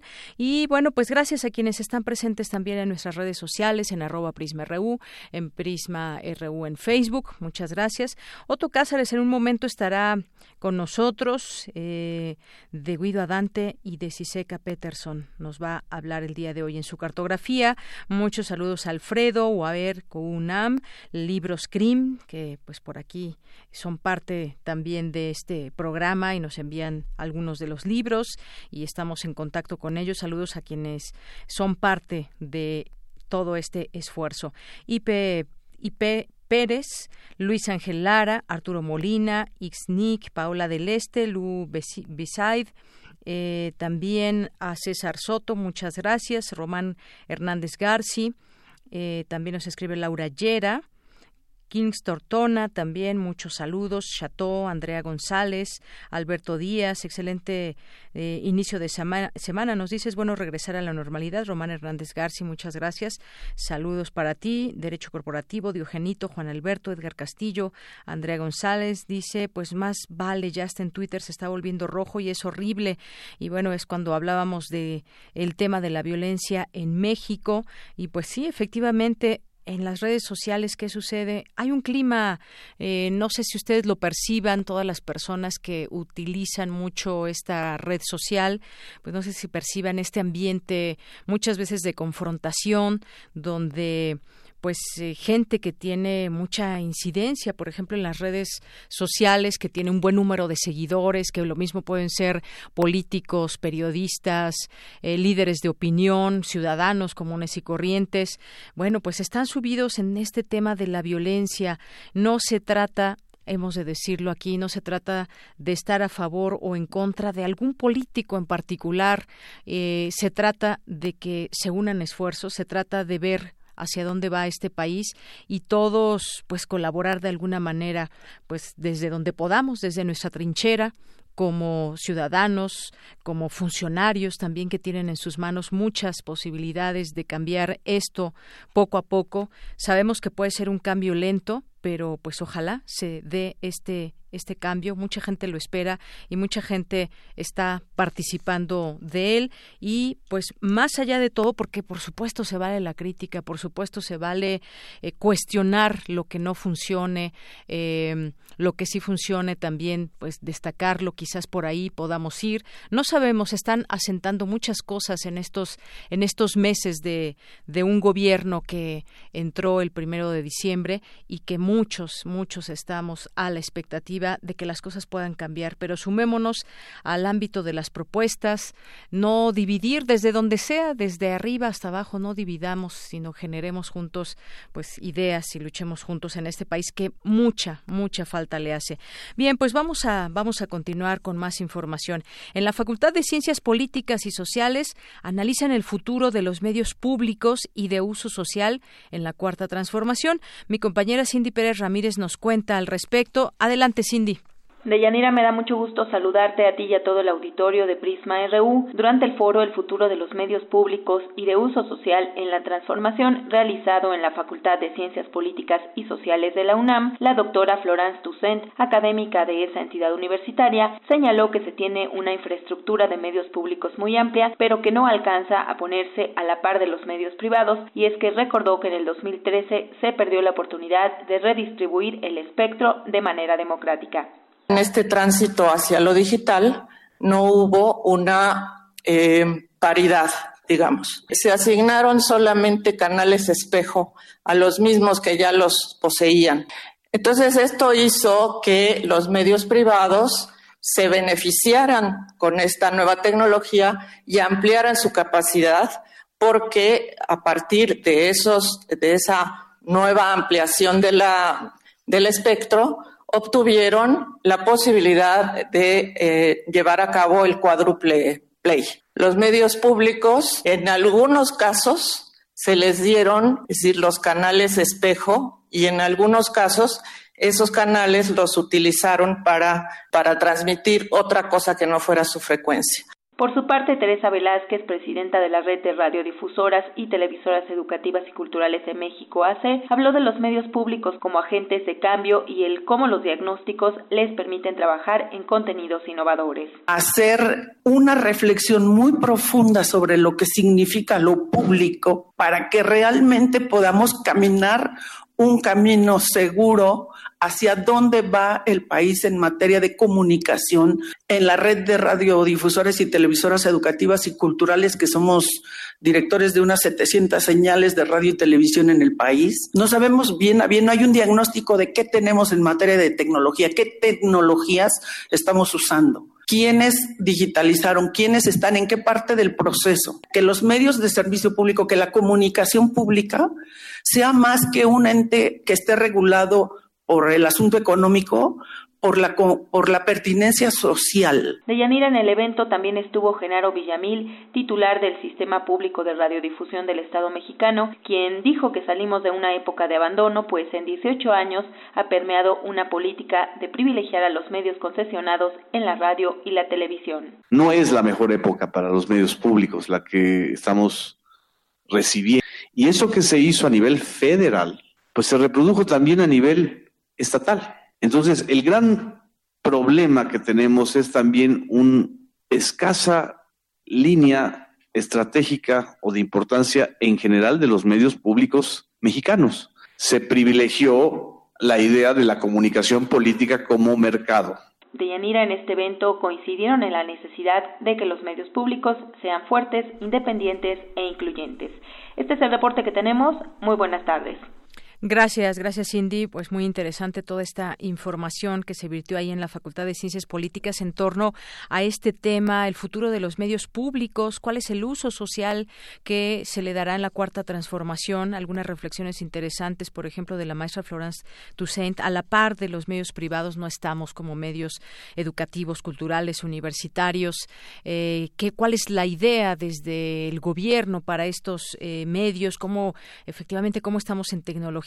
Que se está usando, cómo nos podemos comparar en la tecnología que están usando los medios privados, por ejemplo. Hay un abismo enorme, lo que decía Genaro Villamil, por ejemplo, que siempre se ha privilegiado a los medios concesionados. Hay una eh, pues un abandono de alguna manera ha habido hasta el momento y que se ha dejado desde muchos años y que se han eh, utilizado para distintos fines estos medios públicos que dependen en muchas ocasiones de pues los gobiernos en turno. Bien, pues continuamos. Es un tema que seguramente dará para más y que habremos aquí de, de retomar en algún momento. Continuamos ahora con mi compañera Dulce García. Aseguran especialistas que ciencia y música son un binomio posible. Adelante, Dulce. Deyanira, muy buenas tardes a ti al auditorio de Prisma RU. La ciencia podría ser un gran apoyo para la música y los compositores, pues algunas estructuras y fenómenos musicales son susceptibles de ser analizados desde las matemáticas, las neurociencias y los estudios cognitivos. Así lo afirmó Pablo Padilla Longoria del Instituto de Investigaciones en Matemáticas Aplicadas y en Sistemas de la UNAM. Y es que hay muchas herramientas metodológicas de creación y de análisis que proporcionan, por ejemplo, la física y otras disciplinas y que pueden ser incorporadas a la composición, así como sus efectos y ejecución. Hay fenómenos, estructuras musicales que se prestan a un estudio científico, tanto desde la perspectiva formal, en donde las matemáticas tienen mucho que decir, la estructura. El sonido mismo es un fenómeno físico, entonces hay mucho que decir desde el punto de vista de la física, pero también desde aspectos cognitivos, de neurociencias, de psicología, psicoacústica. ¿Qué problemas interesantes de investigación ofrece la música para algunas disciplinas científicas? Pero también la influencia va al revés. O sea, hay muchas herramientas metodológicas y de creación, de análisis, que proporcionan la física, las matemáticas y otras disciplinas y que pueden ser incorporadas en el quehacer musical, ya sea desde la perspectiva del análisis, de la creación, composición o también de la ejecución. Entonces hay una interrelación, yo diría, muy interesante, muy productiva, muy benéfica para los dos lados, digamos. ¿no? Leían auditorio de Prisma RU, Padilla Longoria ejemplificó que hay grupos de investigación que abordan mediante tecnologías digitales de ingeniería y musicales la reconstrucción histórica y arquitectónica de ciertos espacios a partir de la acústica. Este es el caso, por ejemplo, de iglesias y recintos antiguos. Además, la ciencia ayuda a comprender de una forma diferente la música, es decir, como un fenómeno acústico, pues al ser un sistema complejo no lineal, cada instrumento tiene una determinada huella acústica, sus propios tonos, armónicos y frecuencias. La importancia del análisis musical desde cada uno de sus componentes y como un todo es trascendente porque el factor humano juega un papel peculiar, ya que el músico genera propiedades emergentes que no solo dependen de las notas que salen del instrumento. Este es el reporte. Muy buenas tardes. Gracias, Dulce. Muy buenas tardes. Relatamos al mundo. Relatamos al mundo. Internacional RU. ¿Cómo imagina usted que será el año 2050? Hoy, 22 de abril, que se celebra el Día Internacional de la Madre Tierra, es una oportunidad para recordar que el cambio climático está amenazando de manera inminente a nuestro planeta y que se deben tomar medidas urgentes. Habla la presidenta de la Asamblea General de la ONU, María Fernanda Espinosa. Nuestra Madre Tierra está en grave peligro. Nosotros, los seres humanos, la hemos puesto en grave peligro. Es momento de cuidarla, de reparar los daños, de proteger y restaurar sus ciclos vitales, de ayudar a que sane, que siga floreciendo la vida que en ella se alberga y se reproduce. El gobierno de Sri Lanka aseguró que un movimiento islamista local podría estar detrás de la sangrienta ola de atentados que el domingo pasado dejó al menos 290 muertos y medio millar de heridos. Escuchemos al jefe del gobierno Ranil Wickramasinghe. En primer lugar, debemos asegurarnos de que el terrorismo no levante cabeza en Sri Lanka. No podemos permitirlo y estamos dispuestos a tomar todas las medidas necesarias para contener y erradicar el terrorismo en este país. Un sismo de 6.1 grados de magnitud se registró este lunes en la isla principal de Filipinas, Luzón. Medios de comunicación informan de al menos seis muertos. El sismo se sintió con más fuerza en Manila, la capital del país. Es oficial, en Ucrania, cerca del 73% de los electores votó para que su próximo presidente sea el humorista de 41 años, Volodymyr Zelensky, quien en su primer discurso prometió soluciones a temas especialmente sensibles para su país. Nuestro primer deber es traer a todos los ciudadanos detenidos, a todos los soldados que se encuentran en prisión. Continuaremos trabajando con el proceso de Normandía y con los acuerdos de Minsk. Reiniciaremos las negociaciones y habrá nuevos nombramientos. Hoy, Estados Unidos anunció que comenzará a imponer sanciones a todo país, incluyendo aliados como India, que compren petróleo a Irán en un nuevo paso para aumentar la presión contra Teherán, su principal enemigo en Medio Oriente. Gracias, Ruth Salazar, por las breves internacionales. Y continuemos con este con este último tema de Sri Lanka que apunta a un nuevo grupo, a un grupo yihadista nacional como el responsable de los ataques de eh, el día domingo, un día después de estos atentados, ha dejado al menos 290 muertos, medio millar de heridos. Y Sri Lanka sigue en completa conmoción, bajo toque de queda, en estado de emergencia parcial y con algunas redes sociales bloqueadas. Ningún grupo se atribuido esta eh, masacre, pero el gobierno ha señalado a un grupo yihadista local con conexiones internacionales como responsable de los ataques. También ha eh, reconocido que recibió avisos previos sobre planes de islamistas radicales para atentar en el país, algo que no impidió que se consumara la violencia. Y este grupo, ¿qué se sabe de este grupo? Pues que es de nueva creación, era conocido hasta ahora por una ideología radical antibudista y haber perpetrado algunos ataques contra las estatuas de Buda repartidas por casi todo el país. Vamos a platicar de este tema, ya está en la línea telefónica. Le agradezco mucho, como siempre, que nos tome esta llamada al doctor Adolfo Laborde Carranco. Él es doctor en Ciencias Políticas y Sociales con orientación en Relaciones Internacionales por la UNAM. Sus principales temas de investigación, relaciones internacionales contemporáneas en Asia-Pacífico. Doctor, bienvenido a este espacio. Buenas tardes. ¿Qué tal, Denira? Muy buenas tardes. Eh, saludos a todos. Pues terrible noticia lo que sucedió en Sri Lanka y pues comienza toda esa serie de preguntas, quién fue, por qué, qué se, quién se ha reivindicado o no lo ha hecho y bueno, sobre todo cuando se sabe que hubo advertencias, uno se pregunta cuáles son esas formas de atacar el, el terrorismo. ¿Qué opina usted de todo esto, doctor? En efecto, eh, la hipótesis eh, que está en los medios es que este grupo NTJ, el nombre raro, es un nombre, el, el la traducción sería eh, eh, el, el, National Tom Weed eh, Yamah, ¿no? Lo abrevian con NTJ, se sabe poco, la capacidad de, actuar, ¿no? La, la, capacidad táctica operativa de este grupo rebasó la, la, seguridad del Estado, ¿no? Rebasó a la inteligencia, así lo han, lo han reconocido las autoridades de ese país. se habla de una colaboración, de una red internacional que es factible, recordando un poco lo que está pasando en, ciertos bastiones eh, de este grupo o, de, o que quizá tengan alguna conexión con el caso de Siria. Hay que recordar que ha habido una, eh, una avanzada por parte de, no solamente de, de Bashar al-Assad, de sus aliados, sino del propio Estados Unidos, en donde se le estaba eliminando sus últimos reductos eh, en ese país que estaba en guerra civil desde hace seis años. Entonces,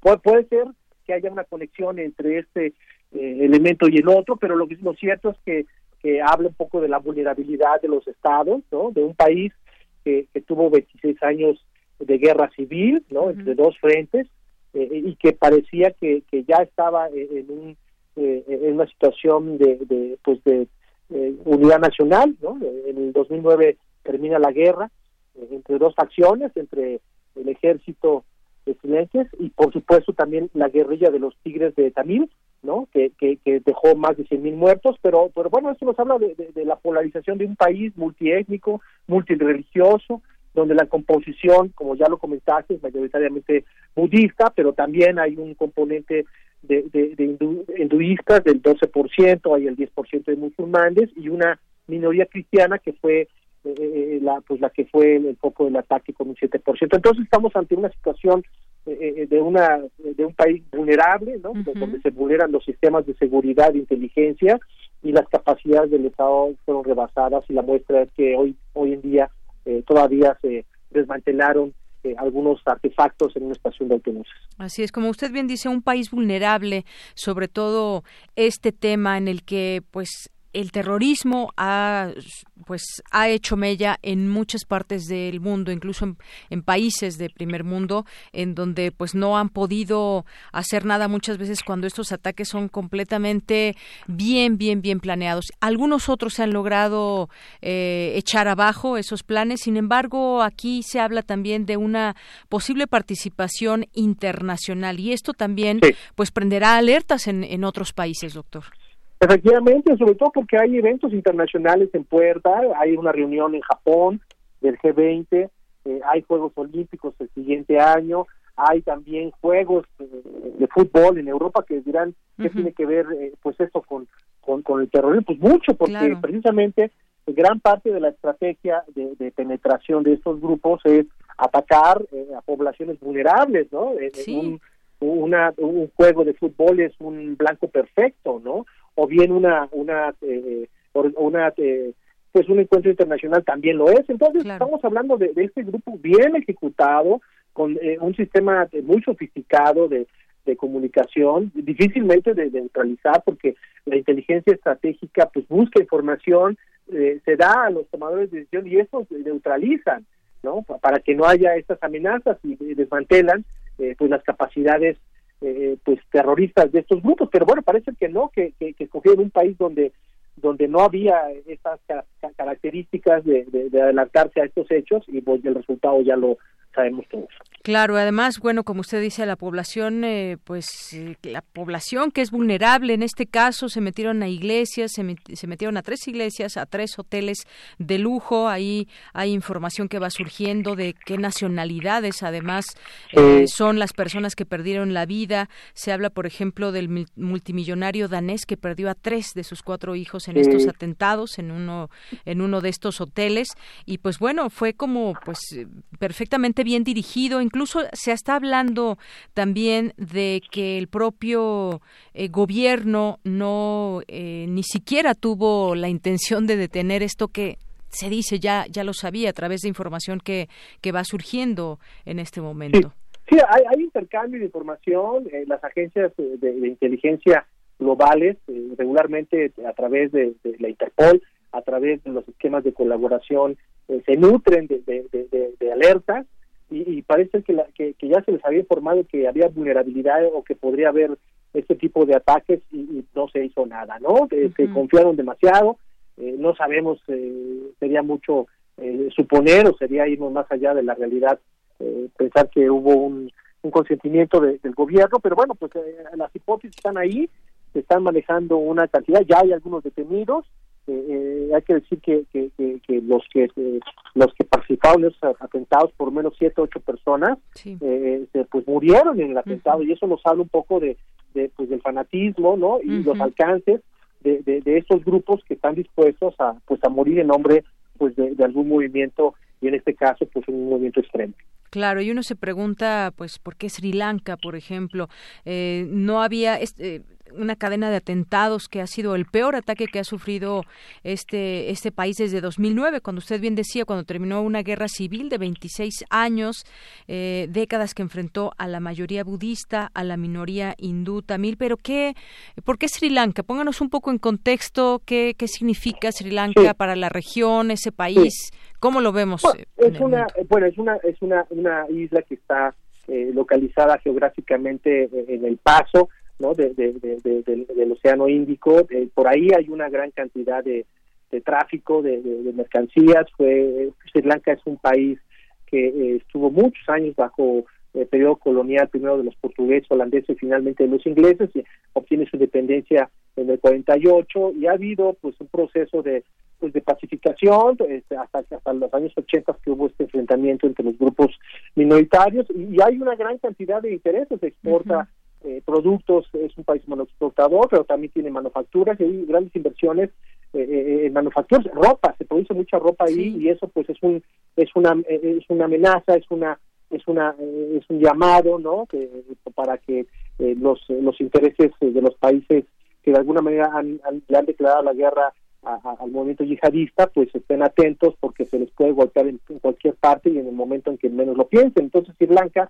es un es un polo logístico, repito, por ahí atraviesa una gran cantidad de mercaderías y pues de alguna manera está pues en, los ojos de, pues, de la prensa internacional y sobre todo pues genera incertidumbre, genera miedo eh, a otros eh, polos de desarrollo que están muy cercanos, la propia India, eh, hay un problema fundamental entre la India y Pakistán que se acaba de agudizar con, con la, la, la problemática en Kashmir, ¿no? Que hubo enfrentamientos, incursiones de la aviación india, de, derribando un avión. Entonces, todo esto está conectado porque eh, algunos países, eh, eh, como Pakistán, de alguna manera, pues han, han este, protegido, ¿no? A las redes. Hay que recordar que nada más y nada menos eh, Bin Laden estaba en Pakistán y recordemos aquella operación tan de, película, ¿no? Que, que, que la televisaban estaban todos los miembros del gabinete de seguridad de los Estados Unidos, Obama, Hillary Clinton. Entonces, yo creo que me parece que pues sí hay una conexión por la cercanía y vulnerabilidad y estos grupos eh,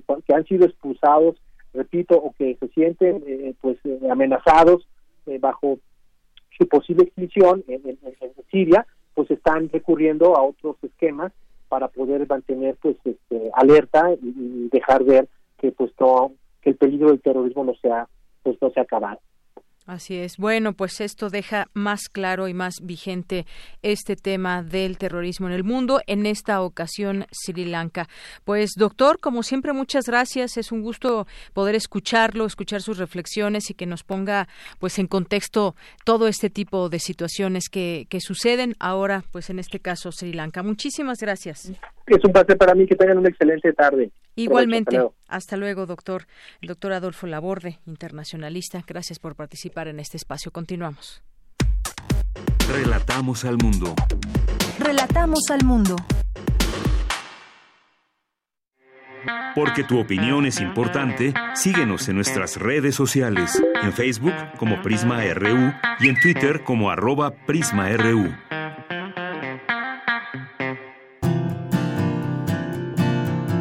Gaceta UNAM.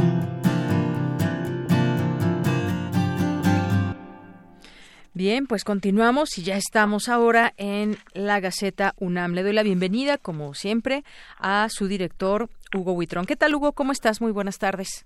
Muy bien, Dayanira. Buenas tardes. Un saludo para todos. Pues cuéntanos hoy de la Gaceta UNAM. Pues la Gaceta, la, la portada de la Gaceta tiene el día de hoy el inicio de una campaña por 90 años de autonomía en la universidad que mira el futuro.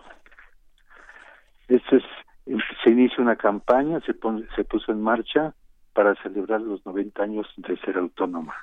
Así es. A partir de esta fecha y hasta mediados de agosto próximo, se hará público una serie de materiales y mensajes sobre este acontecimiento que está en este año cumple los 90. Claro, y además nuestra esta autonomía que está en las raíces y esencia de la universidad. Sí, así es. Es es al ejercer su autonomía con responsabilidad, nuestra casa de estudios es un espacio de libertades en el que se cultiva y fomenta el pensamiento crítico. Además de ello, traemos este también un este un aniversario otro aniversario, la Facultad de Odontología cumple 115 años de, de, liderazgo en América Latina. Inició sus actividades en el Palacio de la Autonomía, por cierto. Claro, y con tres estudiantes, Hugo, 13 estudiantes. Hoy atiende a 3.100 alumnos. Sí, creo Solo a nivel licenciatura. Solo a nivel licenciatura. en la sección de, de, academia tenemos aquí, este, crean en la Universidad Bio, biofungicida contra la chinche de sucona. y lo de besucona no es muy agradable, no se creen, porque es el principal transmisor, transmisor del Chagas. Así es. Es un trabajo que se realiza en la Facultad de Medicina. En otra nota tenemos que la UNAM participa en el experimento nuclear internacional se busca detectar las propiedades de la materia nuclear en condiciones extremas de temperatura y densidad. Y también es un trabajo que se realiza en el Instituto de Ciencias Nucleares. Y además de México intervienen científicos de China, Rusia, Alemania, Polonia, entre otros. También tenemos una nota de él sobre los riesgos y problemas de un cerdo como mascota. Oye, se ha vuelto un poco moda para algunos, ¿verdad? Sí, el mini pig o vietnamita que puede llegar a pesar hasta 70 kilos. Y nos dicen que, bueno, pues esto no debe de ser porque necesitan espacios abiertos estos animales. Entonces puede tener, pues su comportamiento no es normal como el de otro tipo de otras mascotas. Claro, otro tipo de necesidades también tienen. Tienen otras necesidades y hay que tener mucho cuidado. Así es, ¿qué más? Y en otra nota tenemos el que el nesting, la práctica de moda entre millennials. Yo creo que también entre millennials y entre muchas, mucha otra gente. Eso se llama otra cosa, dirían pues, algunos. Se trata de descansar sábado y domingo en casa. Sábado y domingo en casa. No salir a ningún lado, pasarse viendo otras películas si se puede. No nos mencionan si mejor hay que hacer talacha o, o limpiar tus papeles, que ya ves que se junta mucho en casa. Sí, sí cuando te pones a limpiar aparecen cosas por todos lados. Pero se trata de descansar, que, que tiene beneficios y es una dicen que es una manera de contrarrestar el estrés. Puede ser, mientras no se extienda toda la semana, todo está bien, Hugo. es bueno, pero sí, el asunto es divertirse, trabajar, descansar, pero divertirse. Todo se puede hacer en esta vida. En, todo, ¿no? En todo momento. En otra nota tenemos que eh, avances para obtener carne cultivada in vitro. Un millón de euros costó elaborar tres hamburguesas de res. Es una es una cosa que está en, investigación en el mundo. Claro, un desafío. Y que, están viendo esa posibilidad de tener, este, de obtener carne, este, cultivada Carne artificial, a final de cuentas. Carne artificial, así es, carne artificial, pero bueno, están en, están en ese proceso en varias partes de Europa. Claro. Sí, el galón de Acapulco, nota, nota, el galón de Acapulco y la nueva ruta de la seda. Y tenemos que la, inauguración de la, de la este, muestra de Ai Weiwei sí. este, en, el, en el MUAC, los invitamos a que, a que la visiten, está muy interesante. Y tenemos una nota, una nota de los Rolling Stones, vigente 55 años después. Bueno. Sí, efectivamente, estamos aquí en la página de los Rolling Stones. Ajá, es, estamos mencionando que salió su primer disco en 1964. La mayoría fueron covers y solamente una canción de ellos.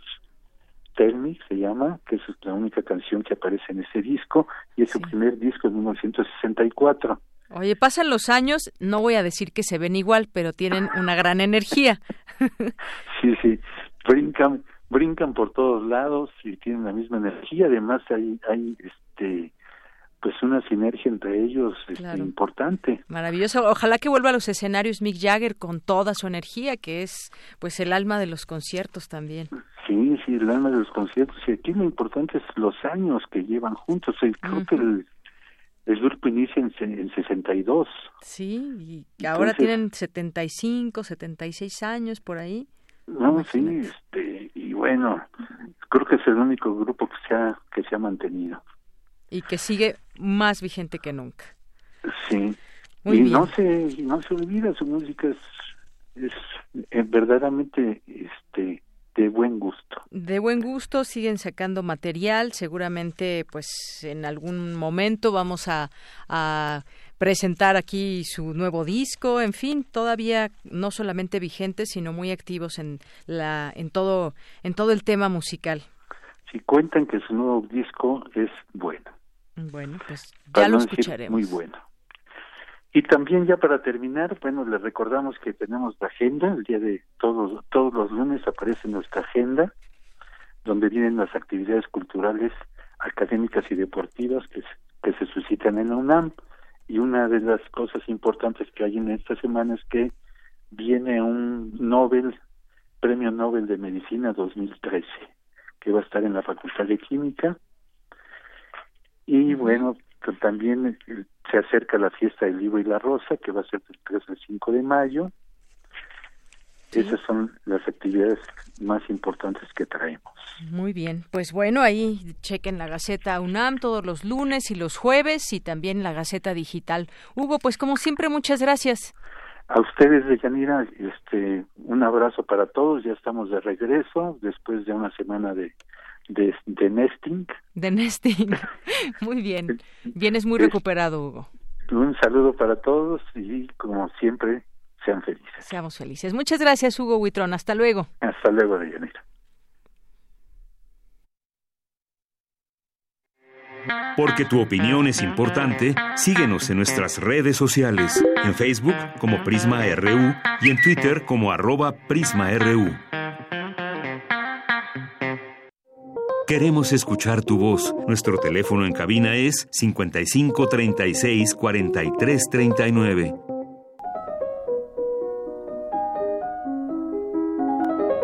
Cartografía RU con Otto Cázares. ¿Qué tal, querido Otto Cázares? ¿Cómo estás? Buenas tardes, queridos amigos de Yanira, equipo, los saludo con mucho gusto. Este es el primer lunes de la semana de Pascua. Ahora sí podemos esconder huevitos por aquí y por allá. Los huevitos de Pascua, recuérdenlo, pertenecen a la tradición cristiana que se diferencia de la Pascua judía, que en estas fechas conmemora la liberación del pueblo hebreo del yugo egipcio. Pero en fin, la semana pasada yo tenía toda una reflexión radiofónica al respecto, sí. pero las llamas de Notre Dame hicieron que yo cambiara el curso de las mismas. En fin, hoy voy a lo mío, que son las polémicas, querida. A ver, adelante. Es que a veces el talante polémico puede convertirse en la constitución, puede convertirse en lo sustantivo de la personalidad de un individuo. Hay incluso quienes necesitan del estímulo, de la contestación para animar el pensamiento. Después de haber sido amigos entrañables, la inclinación del poeta Guido Cavalcanti a la corriente del pensamiento filosófico de Averroes separó para siempre la amistad de Guido Cavalcanti y Dante Alighieri. Guido Cavalcanti y Dante se quisieron mucho, solo para después poder separarse mejor. Y el pretexto de su separación fue el averroísmo de Cavalcanti. Eso bastó. Me recuerda tanto, ya en el arte del siglo XX, a la susceptibilidad estética que mostró Piet Mondrian, que se enfureció con su colega, amigo y correligionario de luchas artísticas, Theo van Desburg, solo porque éste introdujo una línea inclinada en una de sus composiciones. Recuerden ustedes las composiciones de Piet Mondrian y son rigurosamente horizontales y verticales, de modo que cuando Theo van Desburg pintó una inclinada, eso bastó para romper la amistad de estos dos artistas. En el siglo XVIII hubo muchas y muy divertidas polémicas. Es famosa la refutación por parte del doctor Samuel Johnson de los planteamientos de George Berkeley, que sostenía el idealismo radical, hablando incluso de la inmaterialidad de todas las cosas. La refutación de Samuel Johnson a Berkeley se conoce como la patada de Johnson, y es que éste iba caminando una vez y refutó a Berkeley pateando una piedra que encontró en su camino. El color en la punta del pie, pues era la mejor demostración de la materialidad del mundo. Esta es una famosa polémica y muy con muy graciosos resultados. Voltaire polemizaba con todos, pero sobre todo polemizó con su antecesor Blaise Pascal, el matemático, ensayista, el inventor de la calculadora, a quien llegó a escribirle Pascal, estás enfermo. William Blake, como Voltaire, también polemizaba con los muertos, polemizó con John Milton, polemizó con Emanuel Swedenborg, polemizó incluso con el chavista, eh, son estos temperamentos, los de Voltaire y William Blake, pues que requieren de la réplica de la zumba para dar rienda suelta a su musa. Son hábiles en la respuesta, en la rapidez, en la esgrima intelectual, la llamada esticomaquia, que es eh, un carácter mucho más apropiado para el que tiene una inteligencia rápida y a veces, por esta misma rapidez, un tanto descuidada que se diferencia de la reflexiva lentitud del discurso del que ha premeditado y el que ha preparado lo que va a decir cuidadosamente. En otro ámbito polémico de enemistad está esta célebre anécdota en la música. Eh, Johannes Brahms y Anton Bruckner vivieron en la misma ciudad y ambos eran herederos del gran sinfonismo alemán y no podían, bajo ninguna circunstancia, verse a las caras. De buena gana, de haberse encontrado Brahms y Bruckner, hubiesen hecho como esa fábula de Sopo, en la que dos enemigos se encuentran en una misma embarcación, uno ocupa la proa y el otro ocupa la popa, la embarcación naufraga, y uno dice, regocijándose, al menos al morir tendré el placer de ver morir a mi enemigo. Entonces, para que veamos hasta qué punto llegaba esta polémica Brahms-Bruckner, es aún doloroso, creo yo, el fin de una hermosa amistad con la polémica sobre la historia entre Jean-Paul Sartre y Albert Camus, una separación que tuvo al menos un monumento literario, que es una hermosa carta de despedida aderezada de materialismo dialéctico, de historia, de filosofía. ¿Dónde ha quedado Mersault? Albert pregunta eh, Jean-Paul Sartre a su anterior amigo, entrañable colega. Frege y Wittgenstein pese a, pese a ser lógicos matemáticos, nunca pudieron ser amigos. Y no eran enemigos declarados, pero sí había un tufillo de mal humor, por así decirlo. Wittgenstein siempre afirmó que Frege no había entendido una sola palabra de su Tractatus Logicus Philosophicus. Ah, y ambos siendo lógicos matemáticos. Bueno, hay polémicas que se libran, pues no frente a frente, sino que se libran más bien en las notas al pie de página. Hay un libro interesantísimo de título Historia Cultural de las Notas al pie de página, de un historiador de nombre Anthony Grafton, y es un libro que resulta una auténtica radiografía de la psicología de la academia, que se expone a través de las correctísimas vestiduras del aparato crítico de un especialista.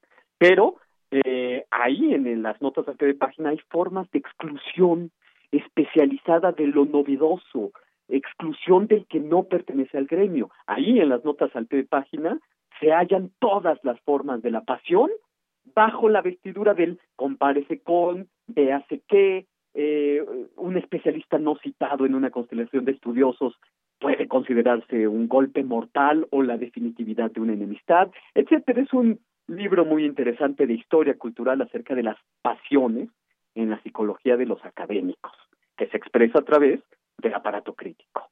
Eh, digo todo esto como introducción porque acaba de tener lugar la polémica Slavoj Žižek, Jordan Peterson en Canadá, con público y todo, a diferencia de esas polémicas que terminaron en, fin de una amistad, pero sin público. Aquí esta polémica eh, fue en un foro en el que los boletos fueron tan caros como si se tratara de un hockey, un juego de hockey en playoffs, que en Canadá llegan a ser muy costosos. Un debate muy a la manera en que las academias anglosajonas tratan sus temas, es decir, con una inocultable, eh, un inocultable tratamiento hegemónico. Jordan Peterson es brillante, pero muy antipático. Slavoj Žižek es irreverente y también es muy carismático. Ambos son superestrellas, enormemente leídos y discutidos. La originalidad del pensamiento de Slavoj Žižek pues no está eh, bajo ningún eh, tipo de duda. Estriban que sus planteamientos trasvasan el psicoanálisis, la filosofía, la economía, la política, el arte, etcétera. Pero lo que yo quiero decir es que el admirable efecto de este encuentro, de este debate o esta polémica, fue tener a legos, a no iniciados, al hilo de la transmisión por poco más de dos horas y media. Eh, es una transmisión que pudo verse al mismo tiempo vía Internet, Facebook, Periscope, eh, por un millón de personas, en vivo, en más de 50 países. Pues no está nada mal para una transmisión en la que el tema era la dialéctica de Hegel, Marx y otros destacados autores que se citaban una y otra vez. Y aquí es donde yo quiero decir, es que precisamente la filosofía habla de las cosas importantes. La filosofía no existe únicamente en el cubículo del investigador, del mandarín, del erudito. Eh, pongo el ejemplo de Adolfo Sánchez Vázquez, que dio a conocer la filosofía idealista, marxista, positivista, existencialista, vitalista, etcétera, a través de las ondas hertzianas de Radio UNAM en los años 50 y 60 eh, eh, quienes lo escuchaban se enteraban de un sinfín de asuntos sustantivos.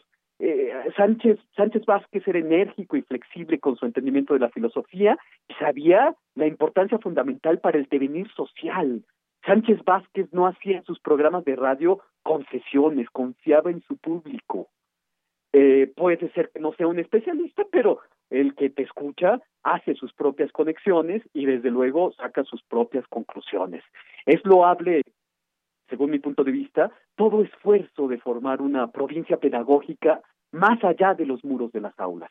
Es loable multiplicar a los espectadores que deponen la pasibilidad usual de los espectadores para participar, mandando preguntas, sugerencias, en suma, participando yo veo en este debate Zizek Peterson las semillas de un proyecto educativo de mayor raigambre. Los espectadores se multiplican y los educadores exponen de modo vivo. La filosofía no muere de frío ni se marchita en los cubículos de los investigadores. No es un aula, no es ni siquiera un simposio, es, según mi punto de vista, una puerta abierta. Siempre hacen falta miradas apasionadas para interrogar lo real para interrogar lo social.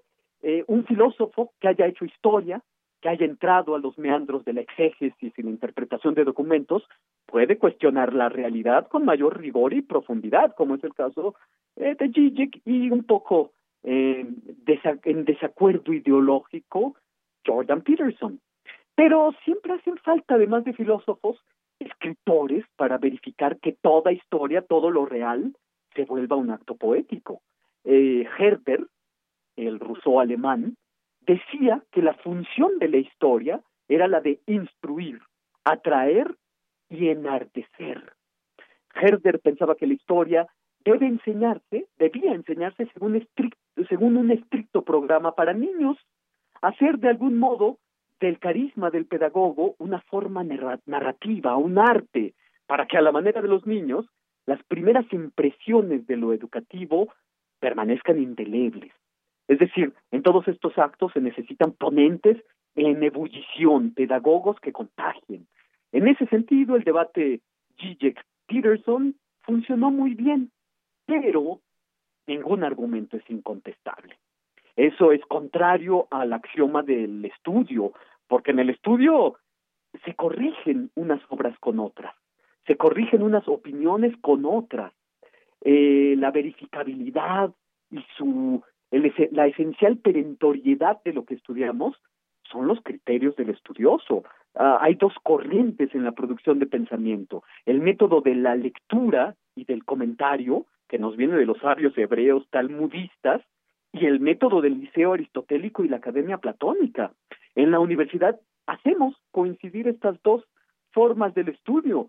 Eh, la investigación del riguroso estudioso que no da paso sin documentos de archivo, el pensador especulativo, el sabio humanista, el pedagogo y el estudiante, pues son las aristas de, de la universidad, del espíritu universitario.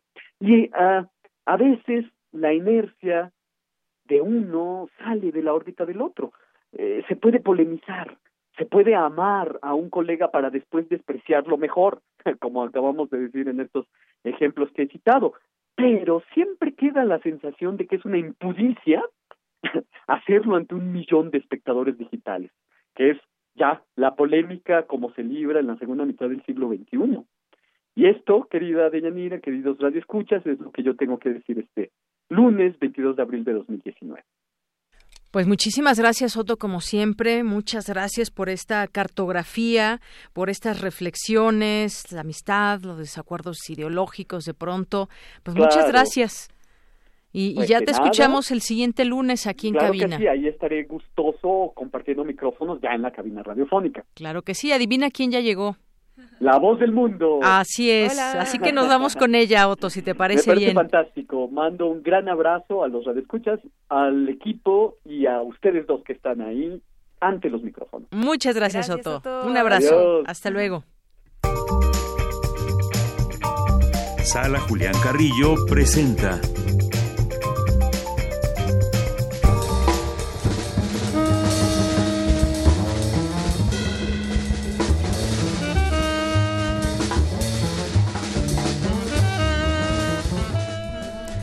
Bien, pues continuamos y las actividades de la sala Julián Carrillo con Montserrat Muñoz en un momento. ¿Cómo estás? Hola, ¿qué tal? Monse. A todos nuestros radioescuchas, hola al equipo de Prisma RU, por supuesto también a Otto Cázares que nos brinda estos lunes de multireferencias culturales, a ti, de Yanira, y bueno, pues también a todos quienes ya regresaron de estos días de asueto, vacaciones administrativas, por ejemplo, pasamos o pasé más bien por mi camino para llegar acá por el CCH Oriente y bueno, pues los chicos estaban acalorados bebiendo eh, congeladas, raspados, refrescos, todos este, Bolis. Sí, bolis que les dicen, o hielitos también les dicen en el interior de la República Mexicana.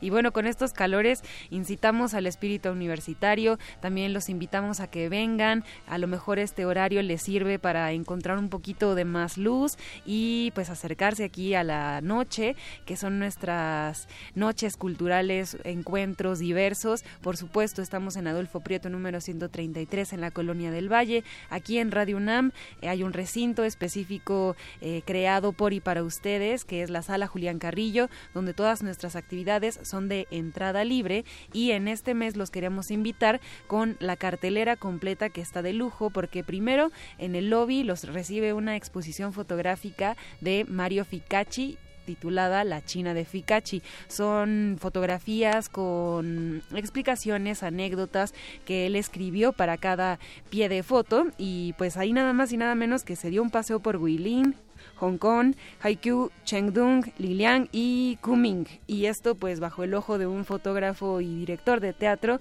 Debe ser muy interesante. ¿Tú ya la viste, Deyanira? Pues con detenimiento no, pero ya, ya la iré a ver, tenemos, está aquí a un paso, así que no podemos perdérnoslas. Además que está camino a nuestras eh, bueno, actividades cotidianas, por ejemplo, el reloj checador de Radio UNAM está por ahí, el lobby. la entrada principal. La entrada principal. si ustedes entran y pues esperan alguna actividad, ahí estarán las fotografías de la China de Fikachi.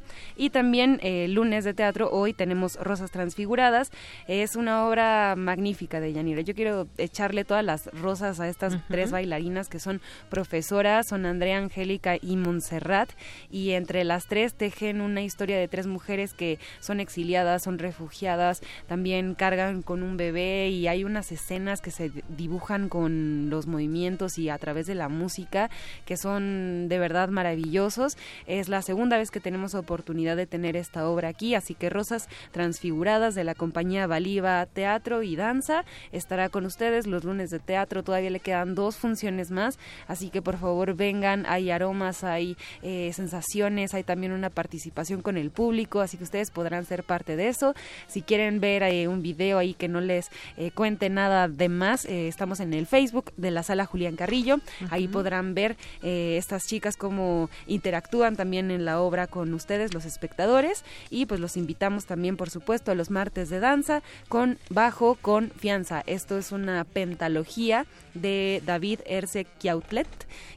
quien pues juntó a una compañía, a dos compañías más bien de teatro, ellos son jóvenes, ellos este consiguieron cómo hacerse sus vestuarios, pusieron las coreografías, que hay como también un poco de Charleston o Cancan, también eh, es muy notorio pues el humor en esta guerra que tienen dos eh, involucrados con cárteles en un país ficticio de de, de aquí, de, de, bueno, más bien en un estado ficticio de este país, que bueno, sabemos que la problemática es bastante real, pero esta compañía lo aborda con mucha, eh, pues, moraleja también y con mucha sabiduría popular. Hay también ahí en el guion bastantes frases populares, dichos, eh, chistes y pues guiños también a nuestro público para que vengan y disfruten de una obra muy completa, juvenil, y esto es Bajo Confianza los martes a las 8 de la noche.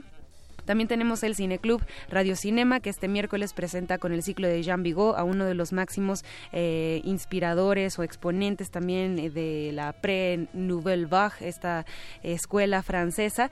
En el ciclo de Jean Vigo tenemos eh, de 1934 La Atalante, una película que eleva a este director ya y pues digamos que lo pone en la crítica internacional. Son películas que han sido censuradas, mutiladas, vedadas, pero pero en sus versiones que podemos encontrar ahora vale mucho la pena eh, acercarse a este director, a Jean Vigo, y pues esta obra que es por demás, pues creemos un, himno a la rebeldía y a la, a la rebeldía cinematográfica. Esto es el miércoles a las seis en la sala Julián Carrillo, entrada completamente libre. También eh, les queremos recordar que los jueves tenemos una serie de ajustes, reparaciones, cambios de luces en la sala, así que no tenemos actividad, les, les damos el día, pueden ir a otros recintos de la UNAM, pero los viernes, los viernes sí tenemos concierto y esto que escuchan de fondo va a ser una combinación explosiva de Fast Trio con Tobias Delius, que Tobias Delius es un alemán, músico muy reconocido y bueno, estará acompañándose en el contrabajo de David Sánchez, en el saxofón de Remy Álvarez, también otro grande, y en la batería Jorge Fernández. Ellos tres hacen un trío de jazz que ya eh, se escucha y se improvisa sobre, sobre esto, pero pues ahora tienen un invitado especial que nos lo trae el Festival Internacional de Jazz de la Ciudad de México, Neuma. Y en estos viernes de intersecciones, pues también queremos en este momento elevar la voz y agradecer muchísimo a todo el equipo técnico, todo el equipo que eh, participa en la creatividad en cada concierto. Todos los conciertos son muy especiales. Por ejemplo, el 12 tuvimos la oportunidad de estrenar en conducción a nuestro asistente de producción, Jorge Razo. Él es estudiante, entonces hay una vinculación directa. También hemos eh, pues despedido con alguna tristeza a nuestro compañero Juan Méndez, que se va de su servicio social y pues bueno, es parte de lo que hacemos aquí en Intersecciones y digo esto porque en especial eh, la producción quiere agradecer mucho a nuestro compañero Rafael Alvarado quien fue parte clave de Intersecciones y lo recordaremos siempre con un gran espíritu, entregado a la música, entregado a cada género, entregado a cada grupo y seguro muchos de los grupos lo recordarán. También tenemos un maratón de cine en este mes, talleres eh, por los cuales les daré el teléfono rápido por si se quieren inscribir, 56 23 32 72, el taller Voz tu Voz de Elena de Aro el lunes 6 de mayo empieza y el dibujo y la ilustración el viernes 3 de mayo. Gracias a todos. El maratón, por cierto, será de toda la noche el 27 de abril con películas de Belatar. Muy bien. Pues muchísimas gracias, Monserrat Muñoz. Gracias a todos. Y vengan, por favor, a todas las actividades de la sala Julián Carrillo. Ya son las tres y con esta música tan rica nos vamos. Soy de Yanira Morán y a nombre de todo el equipo, gracias. Buenas tardes, buen provecho y hasta mañana.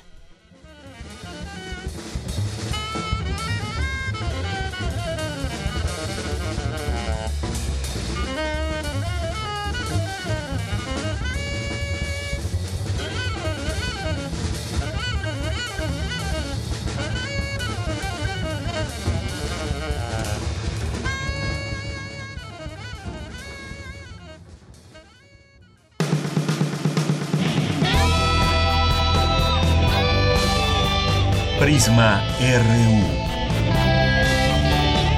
Relatamos al mundo.